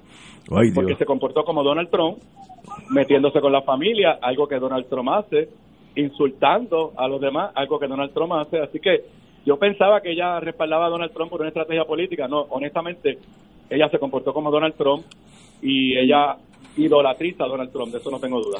Wow. Pues compañero, como siempre un privilegio tenerlo aquí. Le deseamos todo la mejor de la suerte el martes y que sea por el bien de todos en Puerto Rico. Muchas gracias. Muchas gracias por estar aquí con nosotros. En este momento yo sé que usted está encima de una caravana. Tenga Ahí cuidado. saludando a la gente, sí. Muy bien. No, estamos con mascarilla y todo. Ok, cuídate. Un privilegio tenerlo aquí, compañero. Bueno, pues señores, seguimos. Eh, el, el señor Luis Gutiérrez endosó ayer a Aníbal Aceo Vilá para Washington, pero endosó a Juan Dalmao como presidente de, como, como, perdón, gobernador de Puerto Rico. Así que es un voto dividido. Eso hace bien, hace mal, no le trae a los a los de derecha. Ahí tú ves que obviamente Aníbal es de izquierda porque lo endosa un independentista abiertamente independentista. En el, en el juego político chiquito nuestro, ¿eso ayuda o desayuda? Nadal. Bueno, ciertamente eh, nunca está de más un endoso. Yo a veces pienso que en la política de Puerto Rico eh, se sobrevalorizan lo- lo- los endosos, ¿no? Y, lo vimos en la primaria pasada, que en el PNP y el PPD había una guerra de quién endosaba quién. Y yo creo que eso en realidad pues no tuvo mayor efecto. Un endoso nunca te quita nada, ¿no? Siempre te añade algo, pero no, no se puede exagerar tampoco el valor de, de eso. Yo creo que a veces se, se exagera. Eh, ciertamente, pues el endoso de Luis Gutiérrez, amigo de Aníbal de muchos años, pues eh, eh, es algo es un espaldarazo que, que se veía venir en algún momento. Y de nuevo, no si algo a- aporta, pues es positivo. No creo que sea algo que cambie el juego político. Aunque pero- la derecha puede decir, mira, ahí está prueba de que este es un separatista más. Eh, Claro, eso Que- es que, que es no que me siempre, sorprendería que siempre, salga. siempre es una espada de doble filo, ¿no? Una navaja de doble filo. Eh, pero, pero bueno, eh, aquí lo importante, como estaba mencionando ahorita, es que se hable de las propuestas.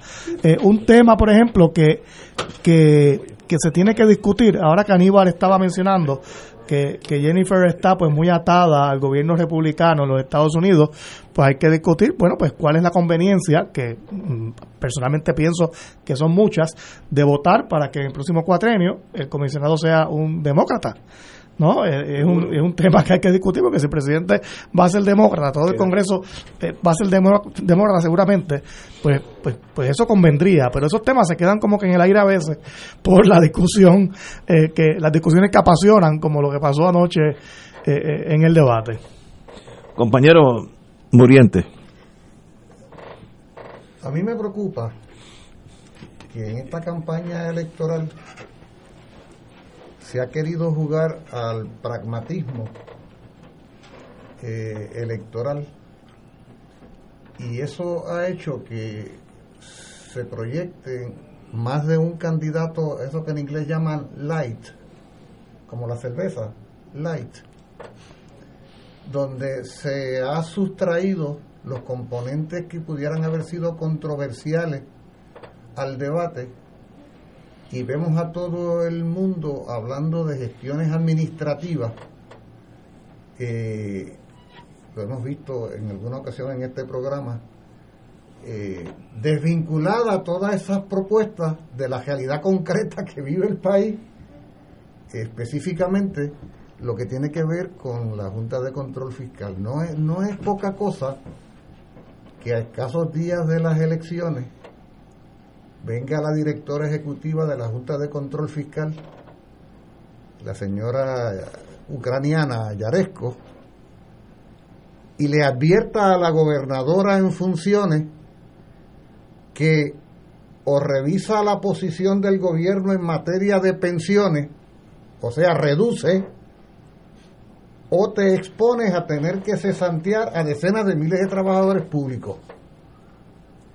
A esa señora nadie la va a elegir.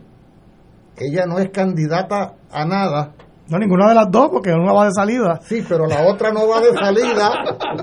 La otra está ahí. La otra se queda. Sí, yo sé. Y acaba de llegar un nuevo presidente de la Junta, que yo he dicho antes, que es el nuevo gobernador de Puerto Rico, que no ha sido electo tampoco, sino impuesto. Y, y me sorprende que se tomen decisiones, o más bien que se propongan eh, iniciativas sustraídas de ese contexto. Y debo decir que en el caso particular de el amigo Juan Dalmau, yo he tratado de comprender la táctica electoral del Partido Independentista puertorriqueño en esta campaña electoral, que no es la de él en lo particular, es decir, es del partido. Y noto cómo el partido, el liderato del Partido Independentista puertorriqueño ha decidido borrar de la campaña electoral el gran objetivo que define a esa organización. Porque si bien es cierto, y eso lo sabemos desde hace mucho tiempo, que los procesos electorales en Puerto Rico no están diseñados ni están concebidos para eh, tener que ver con el tema de la condición política o el estatus político, no es menos cierto que para un independentista, mientras el país no resuelva su problema colonial, pues el principal problema es el colonialismo. Poco como decía hace un momento Eduardo Villanueva, refiriéndose al sí, al no y a todo lo demás.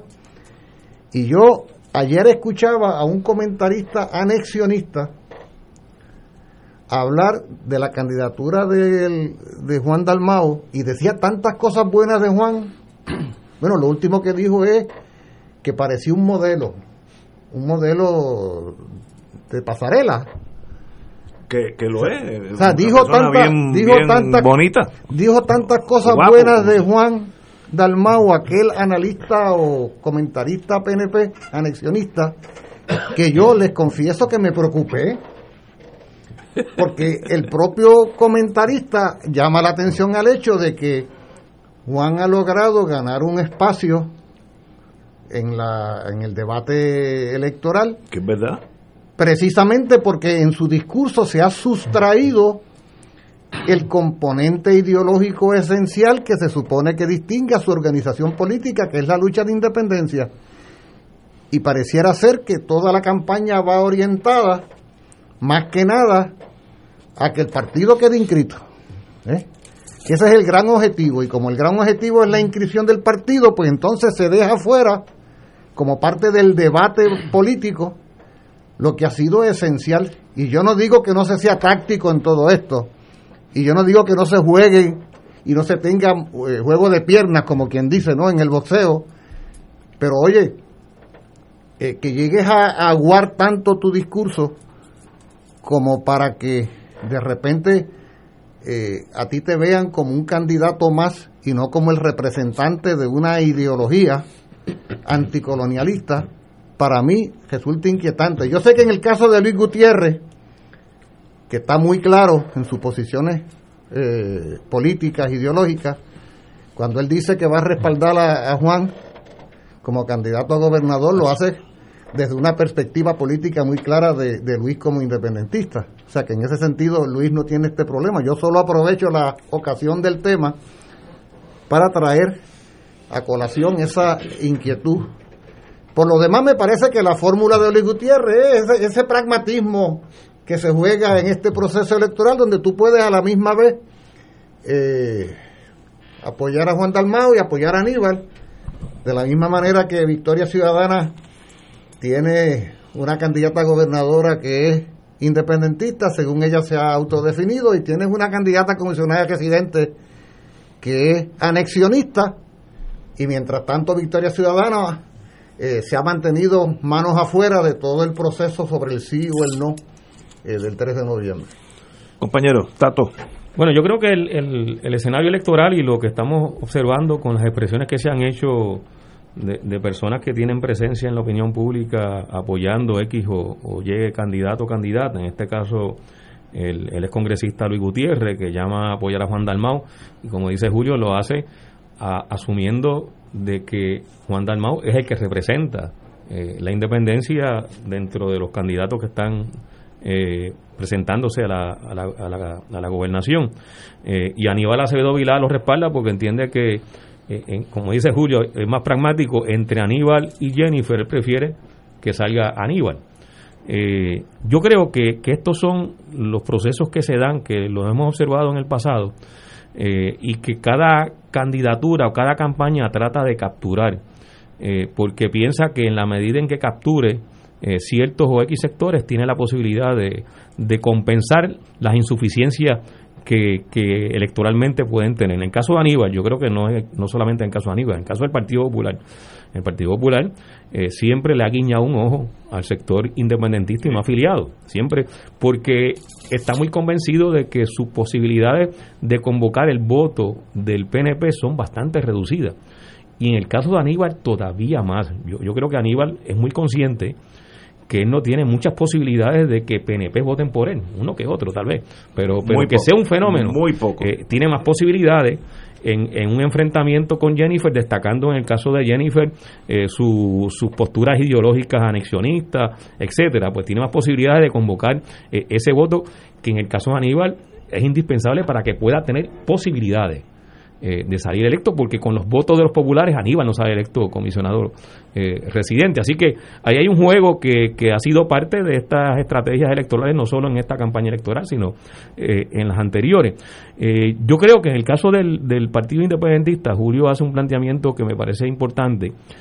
ahora, la, la, la, ventaja, para mí, lo, lo que sí es una realidad, en el caso del Partido Independentista y de Juan Dalmau, es que nadie puede despintarle a Juan Dalmau que, no es independentista. Eh, ni porque lo es y, y, es y, es, el candidato a la gobernación por el Partido Independentista puertorriqueño. Así que eh, yo creo que todo el mundo en Puerto Rico y todo el que vote por Juan Dalmao sabe que está votando por un independentista que además también lo ha hecho público, él va a seguir luchando por la independencia de Puerto Rico. Si saliera electo gobernador, pues va a administrar eh, un aparato de gobierno, y aquí lo hemos discutido en esta mesa, venido a menos por lo que ha ocurrido en los últimos años, sobre todo lo que ha ocurrido eh, con la recesión económica a partir del 2006, luego con la aprobación de la ley promesa en el 2016, la imposición de la Junta de Control Fiscal, las decisiones del Tribunal Supremo que también han acompañado eh, todo este eh, proceso político de los últimos cuatro años, decisiones del Tribunal Supremo muy recientes como las que se, se produjeron en agosto de este año, y la nueva composición de la Junta de Control Fiscal eh, que también hemos discutido en esta mesa, que en, definitiva eh, son los que van a estar tomando las decisiones fundamentales en cuanto a administración y política económica y, en ese sentido política pública en Puerto Rico. No va a ser el gobernador o la gobernadora que salga electa. Eh, el 3 de noviembre. Y, tan es así, y se ha mencionado ahora en, en esta conversación, que recientemente la Junta de Control Fiscal le dijo a la gobernadora Wanda que la ley 80, 82 y 83 la tienen que revocar porque están en contra del plan fiscal. Ya hicieron eso anteriormente con, con la ley 29, era el número, Nadal, de, que obligaba a los municipios, digo, que evitaba que los municipios pagaran eh, lo de lo del retiro, eh, el Pay As You Go y lo de la tarjeta de salud. Mira, yo, yo admito que yo soy fatal con los números de las leyes. Yo... Bueno, yo sé que, terminaba en 9. por eso yo... y estoy casi seguro que la ley 29. La es posible, sí, Por esa ley la Junta de Control Fiscal también la, la revocó. Entonces, el, el, el asunto yo creo que, es importante que lo, que lo repitamos porque, y en eso sí yo insisto y hago el planteamiento crítico a todos los candidatos y a todos los que están participando en este debate, incluso en el debate de ayer, parecería que cuando hacen sus exposiciones y hacen su planteamiento, no existe la Junta de Control Fiscal. Eso es un buen punto, un buen punto, es correcto. Como si realmente eh, tuvieran la mano, no libre, la mano un poquito eh, suelta para poder hacer algunas cosas, pero es que ni eso, ni eso. Lo, lo que se está perfilando con relación a la Junta de Control Fiscal, eh, y, a eso se acompaña las decisiones que ha tomado la jueza Laura Taylor, la, Laura Taylor Swain recientemente. Pero lo que se está perfilando es, es, un recrudecimiento de la agenda de austeridad, de las políticas de austeridad de la Junta de Control Fiscal en los próximos cuatro años, próximos cinco años, o el tiempo que esté esta Junta de Control Fiscal en Puerto Rico. Eh, porque ellos hicieron ya unos compromisos con los planes de ajuste de deuda de COFINA, con los que ya habían negociado con los bonistas eh, meses anteriores y que los han mantenido un poco sobre la mesa porque se han dado cuenta que el asunto de la pandemia, de los terremotos y de todas estas situaciones han tenido un grave impacto, como es natural y como es obvio, en, en, en la economía y que en ese sentido las proyecciones y las premisas sobre las que se montó el plan fiscal de la Junta que aprobó en mayo, certificó en mayo de este año, realmente se hizo sal y agua. esas proyecciones no tienen posibilidades de, que se den. Y entonces lo que proyectaron y lo que ya acordaron con los bonistas tampoco tiene posibilidades que ocurra menos, que es, la, es el riesgo alto que hay en estos momentos, que efectivamente la Junta de por, por bueno esos eso acuerdos de, de ajuste con los bonistas, lo cual implicaría que habrá menos dinero, menos dinero en el presupuesto del gobierno de Puerto Rico, porque la mayor parte del dinero va a tener que irse a pagar la, deuda. Eh, y entonces, ese es el escenario, ese es el escenario en el que se va a enfrentar eh, el que entre el, el 15 de enero, ¿eh? eh, a la gobernación de Puerto no, no, Rico. el 2 de enero. El 2 de enero. ese escenario, el candidato lo plantea. Y entonces, eso por eso planteo, esta discusión no, está, no se está dando en estos debates porque se han seducido, y es lamentable porque esa es la centrífuga del proceso electoral, han quedado seducidos al, al, al discurso tradicional electoral. Tenemos que ir a una pausa, 6, 7 menos 20. Esto es Fuego Cruzado por Radio Paz 810 AM. Una ley de costas para proteger la zona marítimo terrestre. Proteger y rescatar 700.000 cuerdas para uso agrícola. Designar las reservas naturales en protección de nuestros recursos y nuestro medio ambiente. Prohibir el depósito de cenizas tóxicas. Y medidas para atender las consecuencias del cambio climático. Son solo algunas de las propuestas que desde la calle y el Senado yo he promovido.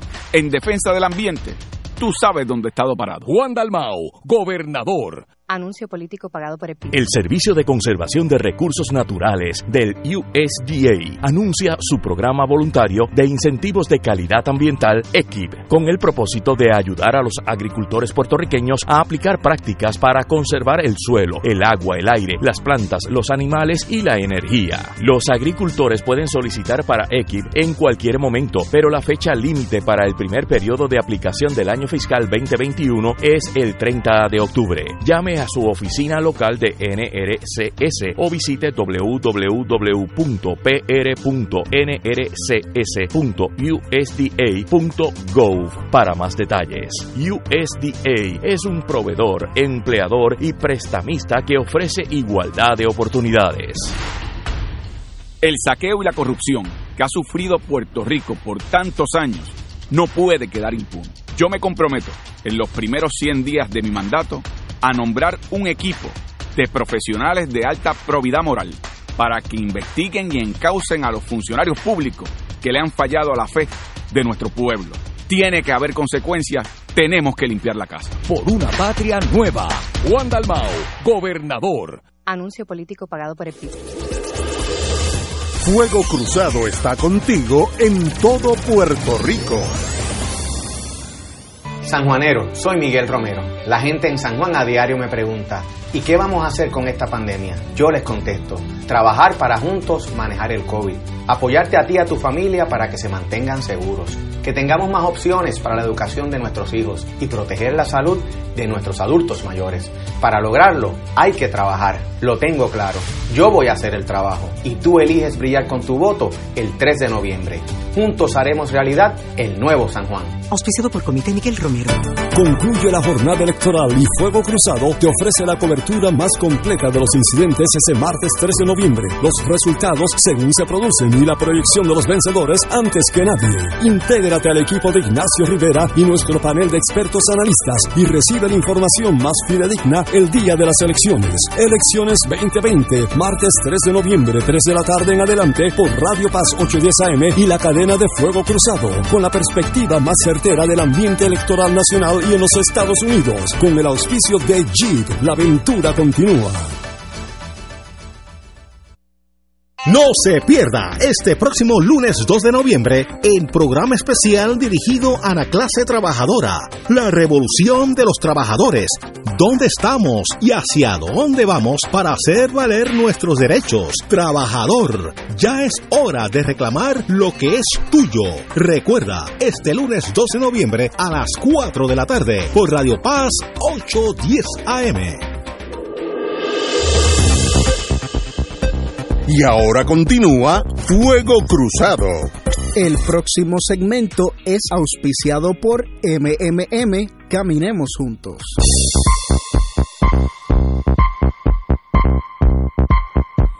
Regresamos amigos. Tengo un dicho aquí de Otto von Bismarck, obviamente político alemán, que dijo una cosa extraordinaria. Nunca se miente tanto como antes de las elecciones. Bismarck nos tenía, Bismarck nos tenía leído.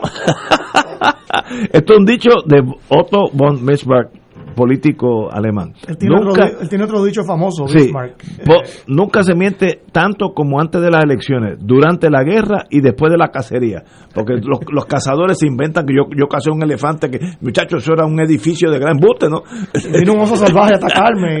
Sí, eso fue lo que dijo el rey de España con el elefante. Pero Ah, bueno, sí, Bismarck bueno, tiene otro dicho. Bajo otras condiciones. Bi- Bi- Bismarck tiene otro dicho que es, él compara la confección de las leyes con hacer embutidos, salchicha. Digo, mira el resultado final, nunca preguntes cómo se hizo. es mejor no mirar cómo se Oye, pero extraordinario ese, ese hombre. Oye, y sobre, sobre el, el comentario que hice anteriormente, tengo que reconocer también que los únicos dos candidatos que han dicho que van a confrontar la Junta es Juan Dalmau y Alexandra Lúgaro. Lo- los demás dicen que se van a reunir, que van a coordinar, que van a... a Pero, oye, pero qué, qué bueno que trae el tema. ¿Y qué puede hacer Puerto Rico ante el Congreso de Estados Unidos? Porque la Junta son cuatro gatos aquí, y Yaresco, y son expendables. Eh, el Congreso ha dicho, la economía, la, la cuestión financiera de ese estado, como hizo en Detroit, como hizo en Nueva York, por ahora es nuestra hasta que ustedes se arreglen. Yo tengo ese poder, jurídicamente es absoluto. ¿Qué puede hacer? Vamos a decir que el, el candidato que ustedes quieran gana en Puerto Rico el 3 de noviembre con 100% del voto, 100% de la Cámara y 100% del Senado. ¿Qué puede hacer contra el Senado? Si quiere hacer algo, el que sea, tiene que va a tener una confrontación con la Junta. Sí, pero la va a tener eh, eh, a la soltar. Eh, desde que le toque confeccionar su primer presupuesto, que lo va a tener que preparar. Se supone que el presupuesto se, separa, se prepara precisamente en la segunda mitad del, del año fiscal, es decir, entre, entre enero y mayo, para que se pueda aprobar en el verano o antes del verano, antes de que cierre la sesión leg- legislativa. El primero de julio comienza el año fiscal. Exacto. Entonces, en ese, en ese, en esa segunda parte del año fiscal, de enero a, a junio o a mayo, se tiene que, que preparar el presupuesto. Y ahí va a tener la primera confrontación, esa administración de gobierno, con la Junta de Control Fiscal, porque va a tener, digo, la, la, la, la, la intención de la Junta, como ha sido hasta ahora, es obligar a la administración de gobierno que el presupuesto sea el que la Junta quiere que sea, como ha sido hasta ahora. Y es que tienen el derecho Exacto. en ley. No tiene- estoy diciendo si es justo. no, no, esa es la ley promesa, Esa tienes toda la razón, esa es la ley promesa. Por eso planteo que el que gane las elecciones, el que salga gobernador o gobernadora, Tiene- tiene- va a tener una confrontación de arrancada, de entrada. Y ahí se, se- se tiene que probar si realmente va a defender al país, va a defender a los jubilados, va a defender a los Que trabajadores, a los preso. asalariados, a la Universidad de Puerto Rico, a la educación, a la salud, o se va a someter a la Junta como hizo el anterior gobernador, que duró hasta el verano del 2019, y quien lo sustituyó, que fue Wanda Vázquez. Compañero. Tú decías, Ignacio, al principio, de- al principio del programa que estabas muy impactado por el tirijala de anoche entre los candidatos a comisionados Sí, ¿verdad? medio chip, medio chip. Allá en Brooklyn diremos chip. ¿Te acuerdas Baratón. Que, ¿Te acuerdas que una de las preguntas que la- con la que confrontan a Jennifer eh, González es con, oiga, ustedes no es que iban a hacer una, a generar una, una crisis allá en el Ah, Congreso con la para adelantar el- la estadidad? Y viste la, la respuesta insolente que ella dio de que la naturaleza nos proveyó de la crisis. eh, para que claro para para para querer justificar la Y la- responsabilizó a Dios. a Dios, sí, Dios, Dios intervino. Dios intervino. Pero, pero déjame, déjame decirte por qué digo esto. Es que precisamente, no a la manera de la comisionada esta, no, no. Quien quisiera responsablemente, patrióticamente, generar una crisis verdadera, ¿ah? que confrontara estas contradicciones como debe ser, aquí tiene ante sí la posibilidad de generar una crisis. Claro, hace falta valentía, hace falta voluntad, hace falta atrevimiento. ¿ah? Valentía Pero- es la palabra. Pero generar una crisis de adevera, ¿ah? Confrontacional en el contexto institucional. ¿ah? ¿Quién se atreve? ¿Quién se lanza al reto que le provee la historia? ¿Eh? Es- esa, es la, esa- esa es la crisis verdadera. No es Dios ni es nadie en particular. Eh, tenemos ante nosotros una situación crítica. Tenemos una imposición dictatorial. Y el que llegue, ¿qué va a hacer? Ahora, tú, tú dices, ah, pero el tribunal, que si los abogados. Bueno, tú te lanzas ese. Oye, yo te aseguro a ti que el gobernador de Puerto Rico que tuviera el atrevimiento, estoy diciendo atrevimiento por no decir otras expresiones muy pueblerinas, ¿no? Sí, sí. Ente- te- te- ¿Me, me entendiste? te entendiéramos hasta mejor. Oye, oye, las manifestaciones del verano del 19 se quedarían chiquitas Estoy de acuerdo. del respaldo No, que estoy- recibiría de del pueblo en la calle. Estoy de acuerdo. No cabría la gente en las avenidas de toda la zona metropolitana y el país con el respaldo que tendría.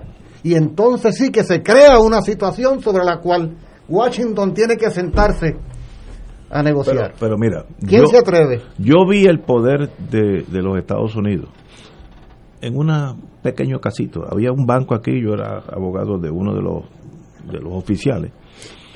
Y fue cuando vino la hecatombe económica a Puerto Rico. Y estaban en el banco lo más tranquilos. Y llegaron cinco personas. Él me dice que la edad promedio, según él lo veía, era 17 años, porque se veían tan jovencitos. Que, pero vamos a decir que tenían 32, 33 años y, do- y dos alguaciles. Dice, Ok, ¿quiénes aquí? Por ejemplo, el, el señor Muriente, Rivera, Nadal, eh, el compañero eh, Tato. Ok, señores, esta es la orden. Sálganse de este banco ahora mismo, por la orden del tribunal. No, déjenme ir al escritorio. No, no, no, es que no va al escritorio. Lo que está en su escritorio, si es personal, se lo mandamos a su casa y lo hicieron en una caja. Pero ustedes, ahora mismo, no, el chaquetón, no, no, el chaquetón va a ir para su casa en una caja. Y una cosa difícil de comprender, el poder que tiene el FDIC dentro de un banco. Pues ese mismo poder tiene el Congreso dentro de Puerto Rico, es lo mismo, es peor, porque estos esto tienen bombas atómicas y todo. Pues entonces nos resignamos o no, No, nada. no, no, o te la juegas. O te la juegas. Tú- No, no hay una opción intermedia. Como nos las hemos jugado. O dice, mire, si yo tengo que ir preso, voy preso. Te quedas con el país, pero puedes ir preso. El problema es que si tienes miedo, pues entonces eh, eh, empiezas a patinar y tú sabes dónde caes. Pero el, el, esos bonistas de Nueva York y de otros países, porque no son solamente de Nueva York, pero la mayoría está, eh, está administrada por el, el sistema de banqueo de Estados Unidos, de, de Nueva York. Esos bonistas, si tienen que dejar que los niños se mueran de hambre aquí, lo hacen. Porque lo importante para ellos es el re- return on investment. Yo conozco, yo tuve 20 años de mi vida en ese mundo. Eso es irrelevante. Las necesidades aquí, si no hay luz en, en Mayagüez, allá ellos. Por tanto, tienen el Congreso detrás. Por la única forma de enfrentarse a esa fuerza bruta es jugándote. Gandhi, eh, Ho Chi Minh, o sea, hay, hay un montón de ejemplos. Eh, el de África, no sé que tuvo 26 Nelson años. Mandela. Mandela. Ahora, yendo a Washington y hablando, eso como es se la el jugaron, juego de ellos. como se la jugó el liderato negro en Estados Unidos Exacto. para lograr los derechos que han alcanzado, Exacto. que todavía, sangre. todavía son insuficientes. Pero con sangre. Mira, mira, le- eh, podemos invitar a los amigos de Radio Escucha. Eh, la película esta que están dando en Netflix del juicio de los siete de Chicago. Chi- Chicago 7, sí. Interesante caso de confrontación frente precisamente a la injusticia de la guerra y el Estado se volcó en toda su represión en los tribunales y en las calles. ¿ah? Y cómo estremeció a la sociedad estadounidense aquellas grandes manifestaciones con un atrevimiento tremendo. Ah, si, tú quieres que no pase nada, quédate en tu casa. Exacto. Y me da la impresión, no, no quiero ser cínico, que esto es lo que va a pasar. No va a haber confrontación. Va a haber, en inglés se dice acquiescence, eh, cumplir con esas normas. Entonces seguimos por un una chorrera que va para abajo. Bueno, si, Una si- chorrera. Si gana eh, la elección, los candidatos que están planteando no confrontar a la Junta, eso es lo que va a pasar. Pero yo anticipo, y otros lo han planteado también, que aquí se va a agudizar la, la situación económica y la situación de Eso es- desesperación. Eso es, eso porque va a pasar. además, porque además pasar tanto. hoy estaba leyendo unos datos que, que a uno le impresionan, porque uno pensaba que no podía ser tan, tan bajito, eh, y me refiero a lo siguiente, de todas esas supuestas eh, ayudas o, o proyectos que se aproban en el Congreso de apoyo económico a Puerto Rico como resultado de los huracanes Irma y María, ahora recientemente de la pandemia, de los terremotos, pero sobre todo lo que tiene que ver con el huracán María. Solamente el 2% se ha desembolsado. Wow. Solamente el 2%. Wow. Y esto, esto pone en ridículo, por ejemplo, ayer Jennifer González decía que ella era responsable de tantos eh, proyectos y fondos que se habían aprobado en el Congreso de Estados Unidos. 2% solamente es el dinero que ha sido desembolsado. Y un dato todavía que es, que es desgarrador. De las 27 mil personas que solicitaron fondos en el programa de reconstrucción y relocalización, el R3 que llaman, eh, para reparar sus viviendas, solo 167 han recibido fondos para repararla, de 27 mil, solo 167. O sea, aquí realmente eh, todo, todo esto es una burbuja, todo este tema de los fondos federales que tienen que ver con, con la respuesta al, al hur- al huracán eh, María y los fondos CDBGDR, de eso se sigue hablando como si estuviera los fondos corriendo en la economía de Puerto Rico. Eso no es verdad. Lo que ha sido erogado es solamente un 2%. Y la propia Junta de Control Fiscal, en su plan fiscal, certificado en mayo de este año, reconocía que de ese dinero que se desembolsara solamente el 15% iba a tener un impacto en la economía local. ¿Por qué? Porque mucho de ese dinero van a ser contratistas que no viven en Puerto Rico los que van a tener eh, los mismos. Eh, y eso está ocurriendo incluso con la consultoría y con los procesos de planificación de lo que es todo lo que tiene que ver con los fondos CDBGDR y otras partidas que han sido asignadas en el Congreso. Dos minutos, compañero del Moriente. Hemos dicho que si el que gane no se lanza al ruedo, Si no se la juega, no es lanzarse, es jugársela de verdad. Que Eso Y- requiere ser y- valiente. Y como, como lo más probable es que el que vaya a ganar de los dos Principal. principales es uno de esos que no va a hacer nada, parecería que entonces no nos queda otra opción que resignarnos, ¿verdad? O la calle. Pero, ah, allá, eso voy, eso voy. Yo conozco de eso voy. El escenario principal de las luchas sociales en Puerto Rico durante los pasados 30 o 40 años no ha sido el proceso electoral, ha sido la calle. El caso más reciente lo conocemos el verano del 19, pero antes del verano del 19 la lucha contra las cenizas en Peñuela. Vieque. Vieque fue algo extraordinario desde la calle. La Vía Verde, que se La Vía Verde el proyecto desde de la calle. La mal llamada Vía sea, Verde. O sea, la ciudadanía puertorriqueña en términos generales, más allá de cualquier consideración partidista, ha alcanzado un nivel de sensibilidad y de conciencia sobre asuntos. Esto no es una línea recta, ascendente, esto no es que de un día para otro se resuelven las cosas, pero que sepa el que llegue a Fortaleza que vaya a resignarse a convivir desde esa humillación con la Junta, que aquí están dadas las condiciones desde la calle para una lucha social muy intensa, sobre todo cuando estas medidas que se anticipa que tome todavía con más rigor esta Junta de Control Fiscal comiencen a impactar a sectores importantes del pueblo de Puerto Rico y esos, esos sectores incluyen a gente de todos los signos políticos que van el martes a votar. Por lo tanto, por un lado, reconocemos la precariedad que podríamos estar esperando desde el gobierno que sea electo, pero por otro lado tenemos eh, la confianza de que nuestro pueblo no se va, ese sí que no se va a quedar cruzado de brazos porque la historia reciente además corrobora que está muy atento y que de la manera que sea y en su día eh, responderá a esta situación. Bueno, yo, yo, yo lo que creo es que la gente lo que quiere es que el próximo gobernante resuelva problemas en Puerto Rico, ¿no? Eh, la gente está eh, angustiada, miles de personas que han perdido sus empleos ahora con este tema de, la pandemia, eh, habían ya unos problemas económicos, ¿no? Que, que hemos estado arrastrando durante los últimos años. Y la pregunta es, ¿cómo yo adelanto el resolver los problemas? Es confrontando a la Junta, es trabajando con ella, pues eso es lo que el próximo gobernante debe determinar, porque la gente, yo no creo que el, que, la, que, el pueblo esté pidiendo más crisis, la gente quiere que le resuelvan y que mejore la situación aquí. Eh, y no olvidemos que posiblemente va a haber un cambio de gobierno en los Estados Unidos que va a influir también en el comportamiento e incluso eh, en la composición de la Junta, por eso. Sería Y el próximo gobernante pues tiene que, que, que pues medir la temperatura de cómo está, de, qué es lo que puede adelantar la agenda eh, de Puerto Rico.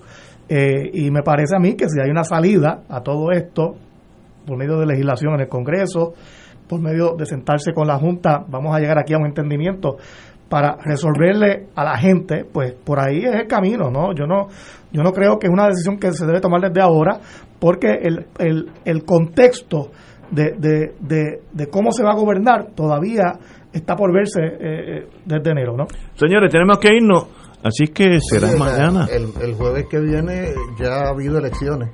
Ya ha habido elecciones, la gran victoria ya, ya, ya tiene dos Victoria del no. No, o del sí. Fíjate, estamos... No, no, yo, eso, eso, es subjetivo. La gran victoria, pues para, para alguien va a ser una victoria. Sí, yo, yo sé que el día de la victoria. La gran derrota o la, gran victoria, no. Alguien en esta mesa va a celebrar. Sí, sabe quién. Pero fíjate, yo en esos tiendo a ser más más condescendiente. Si gana el que saca más votos de verdad, sin pillería, ganamos todos. No importa la ecuación, porque eso es lo que el pueblo desea. A mí, ¿sabes? Los cinco candidatos, gane cualquiera de esos cinco. Ahora, que todo el mundo sepa, mira, ganó de verdad. Ya con eso yo me conformo. Luego bregamos con los detallitos. que, que, inocente a la Sí, no, ya que yo soy, yo soy bien, bien inocente por dentro. Oye, bien optimista. Si ganan los míos, es hasta más fácil. Pero estoy siendo. Ahora, ¿qué, es lo que gana? E, esa es la cosa, con Yaresco ahí gana muy poco, ¿sabes? Un montón de dolor Bueno, como quiera que sea, es posible que nos veamos antes del jueves, ¿verdad?